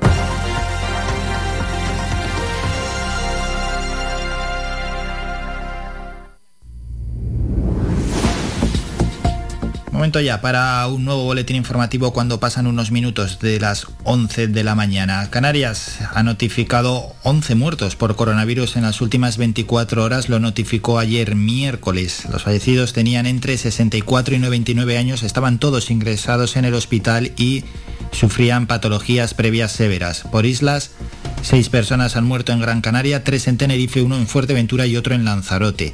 Y los datos positivos ayer fueron 4.546 nuevos contagios. Los positivos se acercan a los 100.000 en activo. Son en un total de 93.500 activos. De ellos hay 79 ingresados en UCI, ha bajado en 6 y 586 personas permanecen hospitalizadas. Ha subido en un solo día en 47 personas. El resto, casi 93.000 contagiados, están en sus domicilios. Por islas, las islas que más presentan son Tenerife con 1.732 nuevos casos ayer y Gran Canaria con 1.654 nuevos positivos. Carnaval, que dará mucho que hablar en las próximas fechas. Dice Canarias 7 lo siguiente que Maspalomas, en este caso San Bartolomé de Tirajana, se está pensando si celebrar o no, y es que el Ayuntamiento de San Bartolomé de Tirajana baraja celebrar en verano el Carnaval Internacional de Maspalomas, aunque no más allá de la fecha de julio. Dice Canarias 7 que esta opción es una de las que cuenta con más puntos, de entre las que están sobre la mesa de la Concejalía de Festejos, que al menos por ahora no ha contemplado suspenderlo, solo aplazarlo unos meses hasta que las condiciones derivadas de la pandemia lo permitan. En todo caso, se descarta que coincida con la celebración del Gate Pride que, si todo sale según lo previsto y la COVID no lo tuerce, tendrá lugar del 5 al 15 de mayo de este año. Vamos con noticias municipales. En Telde este martes se inició la obra de emergencia en la que se repondrá el pavimentado deteriorado en el paseo marítimo existente entre las calas de la Garita y Olla del Pozo, en otra, entre otras acciones de mejora de la seguridad de la zona. La obra declarada de emergencia por la Junta de Gobierno local contempla otras intervenciones en infraestructuras ubicadas en Tufia, Ojos de Garza y Palos, por lo que se encuentra con un presupuesto de ejecución total de 120.000 euros. Mientras en Las Palmas de Gran Canaria, David Suárez, viceportavoz de Coalición Canaria en el Ayuntamiento Capitalino, reprocha a la concejala de Carnaval Inmaculada Medina las medidas adoptadas de retrasar la fiesta 15 días. Asegura Suárez que eso no garantiza que se pueda celebrar un carnaval seguro. Lamenta que se haya distanciado de las decisiones adoptadas por otros consistorios como el de Santa Cruz de Tenerife o el de Cádiz, que ya han anunciado que sus carnavales se posponen hasta principios de verano. Escuchamos a David Suárez. Inmaculada Medina sigue tomando medidas improvisadas para el carnaval de las Papas Canarias, exponiendo a la población al virus por COVID-19 en plena sexta ola con apenas un retraso de dos semanas de estas fiestas, cuando otros ayuntamientos, también con un importante carnaval, prefieren pasarlas para el verano, donde previsiblemente nos encontremos en mejor situación sanitaria. Y terminamos en Ingenio. El Centro Sociosanitario de Ingenio recibirá del Cabildo de Gran Canaria más de un millón y medio de euros para la gestión integral del centro de mayores del municipio. El presupuesto global se distribuirá en tres anualidades, la pasada 2021, 2022 y 2023, según ha acordado el Consejo de Gobierno Insular del Cabildo de Gran Canaria. El gasto plurianual de 1.542.000 euros ha sido aprobado por el Cabildo para sufragar el contrato de gestión integral del Centro Sociosanitario de Ingenio, distribuido, como hemos dicho, entre las anualidades de 2021 a 2023, concretamente para el periodo que discurre entre el 1 de octubre del año pasado y el 30 de septiembre de 2023. Escuchamos a la consejera de Política Social y Accesibilidad del Cabildo, Isabel Mena. La nueva residencia con la que contará el municipio de Ingenio está cada vez más cerca de ser una realidad. Por lo pronto ya el proyecto, la redacción del proyecto para poder empezar a construir esta residencia está prácticamente finalizado, que era uno de los pasos más importantes, tener ese proyecto redactado. Ya tenemos también la reserva de la cuantía económica para proceder a la ejecución de la obra y estamos en este momento simplemente haciendo un trámite administrativo que es la declaración de obra prioritaria de este eh, centro sociosanitario. La nueva residencia se construirá en la zona de Mondragón. Contará con 90 plazas y un centro de día con 40 plazas y que tiene un presupuesto que supera los 9 millones de euros y a la que el ayuntamiento le cedió el suelo de 10.000 metros de forma gratuita. Escuchamos a la concejala de Servicios Sociales en Ingenio, Elena Suárez para nosotros es toda eh, una grata noticia que se siga avanzando tanto en, en los proyectos de, de, ejecución como en los de mantenimiento de los servicios de atención a las personas dependientes. Terminamos con la información más cercana. FAICAN, red de emisoras. Somos gente, somos radio. Una de las grandes citas musicales, la verdad es que hay muchas, hay tantas en Gran Canaria, es una locura, es una pasada la cultura, cómo fluye en nuestra isla y dentro de la cultura está el apartado musical. Pues una de esas grandes citas es la 55 temporada de ópera que deja el Alfredo Kraus y vuelve al Pérez Galdós y lo va a hacer con cinco títulos para los próximos meses. Arrancará en febrero y luego ya se va desarrollando mes a mes. Es un privilegio poder tener la ópera en las Palmas de Gran Canaria, poder tener esta temporada y además a un precio más asequible que en otros lugares de nuestra geografía. La ópera, pues el precio es más elevado que en otros espectáculos musicales, pero hay determinadas entradas eh, dentro del propio Pérez Galdós que son más asequibles, que pueden llegar casi casi, podemos decir, para todos los bolsillos, ¿no? Para poder disfrutar de, esta temporada de ópera donde pues hay un gran esfuerzo también por parte de la administración. La administración pone dinero y hace que, que esto salga hacia adelante y detrás de todo ello también están los amigos canarios de la ópera. Vamos a hablar con su director general y artístico, él es Ulises Jaén, con el que en unos segundos charlaremos para conocer cómo se presenta esta ya 55 temporada de ópera Las Palmas de Gran Canaria.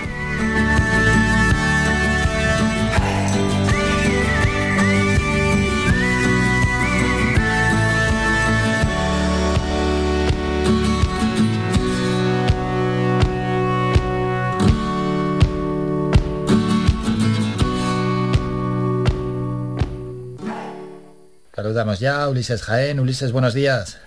Hola, muy buenos días. Momento ya, Ulises, para hablar una cita importante, lógicamente, como es ya la llegada de esa 55 temporada de ópera. Eh, pues sí, la verdad es que son 55 temporadas eh, realizadas por amigos canarios de la ópera. Eh, empezamos en 1967, pero bueno, la ópera de, en, en, Las Palmas de Gran Canaria viene de muy antiguo, de 1861 se hizo la, la, primera representación de ópera, de una ópera que además ponemos este año, que es Hernani. ¿Mm? Y, y, eso eso dice mucho de una ciudad que, que, ha estado unida a la ópera desde, desde el siglo XIX, desde mediados del siglo XIX. Casi nada, ¿eh? en el Teatro Cairasco, entonces eh, era. Exacto, en el Teatro Cairasco, sí, sí, sí, sí. Bueno, pues y además eh, tenemos un, una una crítica de ese de esa función, porque fue una sola función, que la pondremos en el programa de mano de- del Hernani. Qué bueno, qué bueno, pues no ha cambiado ni nada, ¿eh? El mundo y la ciudad. Sí, en aquella época la ciudad de Las Palmas tenía 10.000 habitantes nada más, en Wow. 1861. Fíjate, era, in- era inimaginable entonces cómo luego iba a, a cambiar la ciudad. Sí, sí, sí, sí. Increíble. sí, sí. 10.000 habitantes. ¿Y cómo se presenta, así a grandes rasgos, esta 55 temporada?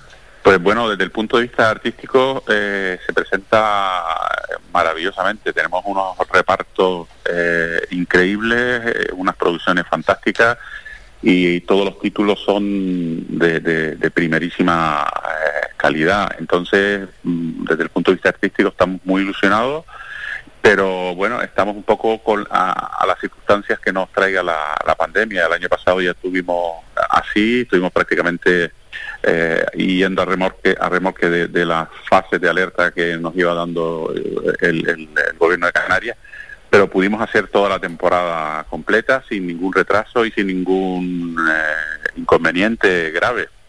Eh, en principio este año se presenta igual en ese sentido, ¿no? Pero vamos, tenemos ya una experiencia y, y creemos que no que no habrá problemas. Claro, es cruzar los dedos y esperar que la cosa no empeore. Hombre, yo soy optimista, pero programaciones como la ópera que se programan con tanto, tanto tiempo es que es, inamovible, es así, no es como cualquier otro espectáculo que igual tiene más margen de maniobra. Esto estamos hablando de espectáculos sobresalientes que la planificación tiene que ser con mucho tiempo. Claro, ahí el, el problema está en que juntamos eh, muchos eh, colectivos, o sea, el colectivo de la orquesta que tiene sus fechas, está reservada, el colectivo de los cantantes, el colectivo del coro, eh, maquinistas, todo eso, hay que eh, irlo engranando hasta llegar a una fecha. O sea, yo sé que el día 22 de febrero a las 8 de la noche eh, tengo que levantar el telón y no hay otra solución salvo que, que cancele, ¿no? Entonces, bueno, mm, intentaremos, como, como hicimos todo el año pasado, a que, no haya ningún problema y solventar todos los problemas que, se nos puedan surgir. Sí, ojalá no haya problemas. El público seguro, seguro que va a responder porque siempre responde y además es una muestra inequívoca de la afición que hay a la ópera en Las Palmas de Gran Canaria. Sí, sí, de hecho el año pasado eh, que solo teníamos un 40% de aforo, o sea, y, y, y hubo funciones en que estábamos eh, completos en ese 40% y, y con una, un entusiasmo increíble. Y luego el gran apoyo que son nuestros socios que, bueno, en, estos dos años de, de pandemia eh, no creo que ni hay- hayamos perdido ni el 10% de socios, eso es absolutamente anecdótico, ¿no? Porque eh, eh, sabemos que en otros teatros de ópera han perdido hasta el 50 y el 60%. Entonces, bueno, la verdad es que tenemos un, gran apoyo de los socios, un gran apoyo de las autoridades, también hay que decirlo, que han apostado por la ópera y por la cultura como fuente económica además. Y bueno, eh, queremos estar a la altura y responder a todas las expectativas. Claro, es que sin ellos, sin el apoyo de las instituciones, bueno, tanto la ópera como otros tantos espectáculos artísticos y culturales sería inviable. Bueno, al menos sería inviable ofrecerlos al precio que se ofrecen. Eh, claro, el, el, eh, digamos que la, el apoyo económico de, la- de las eh, instituciones públicas, el donde más incide es en el precio de, la, de las entradas, es donde ahí intentamos, eh, digamos, eh, incidir, ¿no? Eh, por ejemplo, la Ópera de Las Palmas es la ópera más barata de, de- de España. Eh, Oviedo, que tiene una, una temporada similar a nosotros, el, el- la butaca, y tiene un teatro con mayor capacidad, la butaca vale 180 euros. En Bilbao, eh, que tiene un teatro que tiene, me parece que son casi 2.000 plazas, la butaca son 200 euros y nosotros cobramos en butaca 100 euros.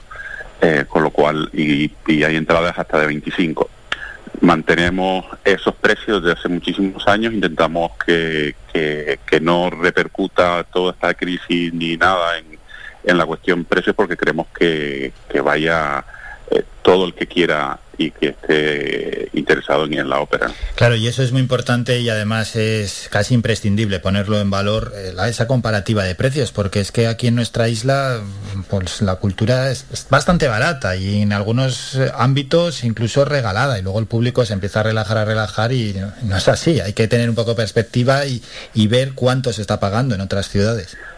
Sí, sí, es importante además que, que, mm, eh, digamos que está bien que haya una parte de la cultura que sea, eh, digamos, accesible gratis, y, pero también hay que tener cuidado porque eh, luego cuando hay espectáculos que por su carestía y por su dificultad pues tienen un costo, eh, muchos te dicen, hombre, yo es que esto me parece caro. O sea, que tú puedas ir a un teatro de ópera eh, con, de- con una temporada de, de nivel internacional por 100 euros la butaca o por 50 una butaca en segundo anfiteatro o por 25 un, am- un anfiteatro lateral, eh, a mí me parece que es un- son unos precios más que adecuados y se corresponden con el nivel, eh, digamos, de- de- de la economía de Gran Canaria, ¿no? Yo creo que ahí siempre hemos estado eh, con el público también. Hmm, Sí, sí, no, no, sin duda alguna. Y bueno, llega con cinco espectáculos, ¿verdad? La 55 temporada. Sí, cinco óperas diferentes y tres funciones de cada, de cada ópera, sí. Eh, los títulos son, empezamos con Manuel Lescaut, en febrero hacemos eh, normalmente una ópera por, por mes, desde febrero hasta junio, y empezamos con Manuel Lescaut en, eh, en febrero, 22, 24, 26, en marzo haremos Don Pascuales, eh, 22, 24, 26 también, en abril haremos Barlo y Máscara, 26, 28 y 30. En mayo haremos esta ópera Hernani, que ya se hizo en 1861, 24, 26 y 28. Y en junio, en plenas fiestas fundacionales de la ciudad, haremos eh, los cuentos de Hoffman, eh, 21, 23 y 25. Todos con, con repartos eh, eh, internacionales y, y de primerísima fila. Sí, en torno a esta temporada hay más asuntos, porque eh, se quiere ofrecer al menos algún título en la trasera del teatro. Sí, eh, nosotros intentamos eh, los dos últimos títulos eh, ofrecerlos en lo que se llama eh, un acuerdo que tenemos con, con eh, el ayuntamiento, con la Consejería de, de Cultura, que se llama Ópera para Todos. Eh, la posibilidad de eh, retransmitirlo en batalla gigante en la, Plaza Estaño. Lo hemos hecho durante algunos años y, y por- se suspendió por el tema de la pandemia, pero esperemos que este año, eh, por lo menos la última, lo podamos hacer. Hmm, Eso es, bueno, Plaza Estaños eh, fuera del Pérez Galdós, que nadie se líe entre el Galdós y el Alfredo Kraus. No, no, este año será en el. Eso es, sí, sí. Bueno, pues está muy bien, es muy buena idea. Y también eh, abrir los ensayos generales, ¿verdad? Sí, eh, desde hace años eh, los ensayos generales los hacemos con público infantil. eh, eh, tenemos acuerdos con el conservatorio, con diferentes institutos. eh, los institutos nos llaman y nos dicen necesitamos 30 a 40 entradas y nosotros eh, le, le- le damos la, la posibilidad de venir eh, gratis a, a todos los eh, niños que quieran venir y han venido eh, a veces 400, 500 niños que los ponemos además en el patio de butacas para que estén bien cerca y, y- puedan vivir el espectáculo de la ópera desde, desde el, en el mismo nivel del escenario. Incluso hemos hecho salir a los cantantes al patio de butaca para que estén con ellos y, y en algunos eh, con algunos acu- eh, acuerdos que hemos tenido que tuvimos eh, la posibilidad de entrar en el escenario de que los niños vean los decorados eh, y vean la diferencia que hay entre estar al lado del decorado que se ve todo más falso y luego con las luces se ve todo como mucho más real. Ha sido una experiencia muy bonita para ellos No me extraña, es un lujazo y es una buena forma de acercar la, musa- la música culta, ¿verdad?, a los más jóvenes, que quizás de otra manera pues habría dificultades. Sí, es que eh, es difícil porque eh, el espectáculo es a las 8 de la noche, entonces eh, para los niños la- el colegio es complicado, los padres, pero nosotros los ensayos generales los hacemos a las 6 de la tarde, precisamente para eso, para que si viene el público este infantil, eh, pues a las ocho y media, ocho, ocho y media estén ya eh, eh, fuera y puedan, y puedan, eh, digamos, estar en casa a una hora prudente. Y una última pregunta, Ulises, en torno a ese ciclo de conferencias, eh, ¿cómo se va a desarrollar? ¿Qué es que lo que se tiene pensado? Bueno, eh, es un ciclo de conferencias que se hace de siempre y este año el único problema que tenemos es el por, por lo de la pandemia que no sabemos exactamente el, el lugar donde donde las haremos, ¿no? Tenemos que, que definirlo en función de la fase en que estemos, de la capacidad de, de- de la sala y todo esto. Eh, ¿En qué consiste? Pues eh, eh, la primera conferencia la hago yo eh, hablando sobre las voces que van a venir la temporada. No entramos en los títulos, sino eh, presento al, al público los grandes cantantes que vamos a tener durante la temporada, con vídeos y, y hablo un poco sobre ellos.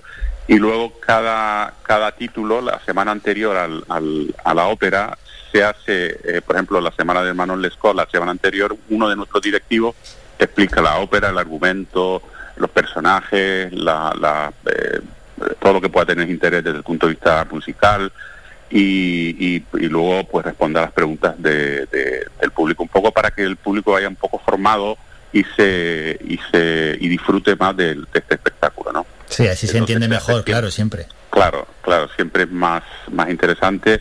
Esto lo hacemos en, en, eh, digamos, en eh, colaboración con la, el Corte Inglés y, y- y, eh, allí en la sala que tienen ellos, el, ¿cómo me viene el nombre ahora? Mm, el Centro Cultural, me parece que se llama, no, no me viene el nombre, sí. Y, pero este año no sabemos, por la cuestión de aforos y de problemas, pues no lo sabemos si lo haremos allí o lo haremos en, en alguna sala más grande. ¿no? Bueno, en la previa ya informaremos de ello. Así se presenta a grandes rasgos esta 55 temporada que, bueno, pues viene como siempre cargada de contenido del máximo nivel. Esperemos que lo único que puede trastocar esto es la pandemia. Respete, por supuesto, todo lo que está programado. Y nos lo ha contado Ulises Jaén, el director general y artístico de los Amigos Canarios de la Ópera. Como siempre, Ulises, muchísimas gracias por estos minutos. Un saludo y a disfrutar. Gracias a ustedes.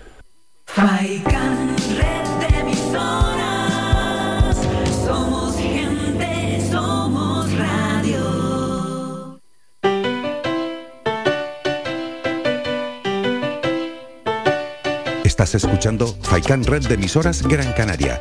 Sintonízanos en Las Palmas 91.4. Faikan Red de Emisoras. Somos gente. Somos radio.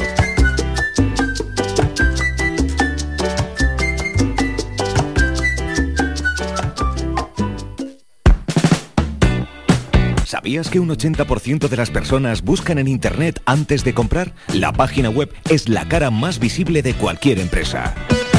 ¿Aún no tienes? ¿Tienes pero quieres renovarla? No te equivoques. Pon tu proyecto en manos de profesionales y destaca sobre la competencia. En Canary Bytes diseñamos todo tipo de páginas web y aumentamos la visibilidad de tu negocio. Contáctenos en el teléfono 681 071 076 o visite nuestra página web canarybytes.com. Más de 30 años en continua emisión, amplia cobertura en las islas de Gran Canaria, Lanzarote y Fuerteventura y más de 300.000 oyentes mensuales nos convierten en la opción ideal para publicitar tu negocio. Aprovecha nuestros descuentos e infórmate sin compromiso en el 928 70 75 25. 928 70 75 25. Faikan Red de Emisoras. Somos gente. Somos radio.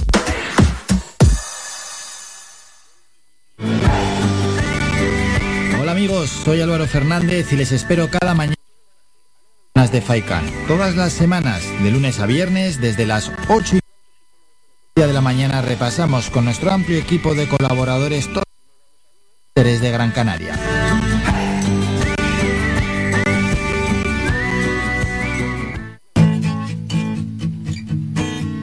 Somos música. Somos información. Somos entretenimiento. Eh, Somos vida. Somos Radio Faikán. Somos gente. Somos radio.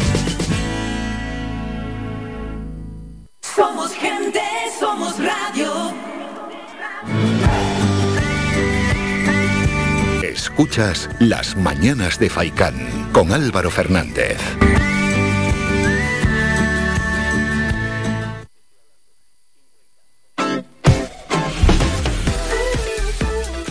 Once y media de este jueves ya 20 de enero y vamos a echar el cierre con el repaso a las noticias de agencia y también a los medios locales. Empezamos por las agencias más cercanas. La ruta canaria se expande al norte. La última patera salió casi de Casablanca. El Supremo confirma ocho años de cárcel para el patrón de la patera en la que murió la niña Séfora. Comisiones Obreras insta a la Fiscalía que investigue al obispo de Tenerife por delito de odio. Buscan en Lanzarote a un hombre desaparecido tras tirarse al mar a por un fardo. Surcar Airlines operará con hidroaviones en Canarias a partir del otoño.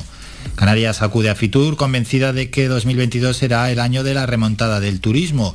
Culpable de asesinato el hombre que mató a su mujer para evitar la separación.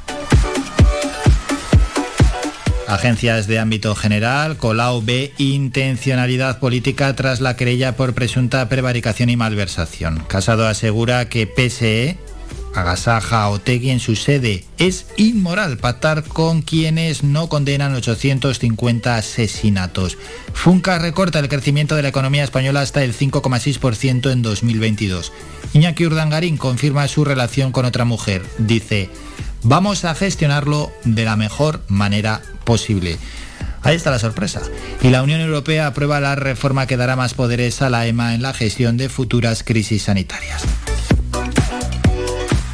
Periódicos digitales, Canarias 7.es. Canarias roza los mil pacientes COVID hospitalizados. El archipiélago es la cuarta comunidad con la mayor tasa de ocupación hospitalaria, con 981 ingresados por COVID, 109 de ellos en UCI.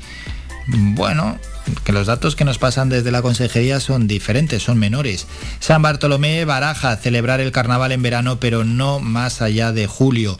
Las ocho grandes presas inician el año con el 58% del agua que dejó Filomena. Los interinos reactivan la huelga tras negociar en contra de unos servicios mínimos abusivos. Y vamos a terminar en la provincia.es. Los docentes infectados se cuadriplican durante la Navidad. Un estudio avala el papel del ejercicio físico para evitar la gravedad del COVID y el Supremo confirma ocho años de cárcel para el patrón de la patera donde murió la niña Séfora.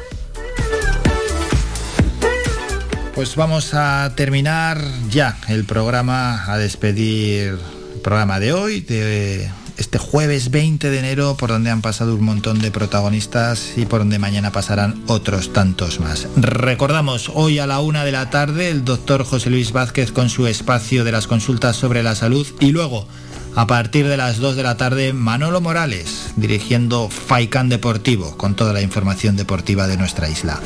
Por nuestra parte esto ha sido todo. Reciban un saludo de Mingo Montes de Oca en el apartado técnico y otro de mi parte de Álvaro Fernández. Feliz día, sean felices y nos citamos para mañana, como siempre, desde las ocho y media de la mañana. Hasta entonces, que pasen un gran día. Adiós, adiós. Ha escuchado Las Mañanas de Faicán con Álvaro Fernández. Le esperamos de lunes a viernes de ocho y media a once y media.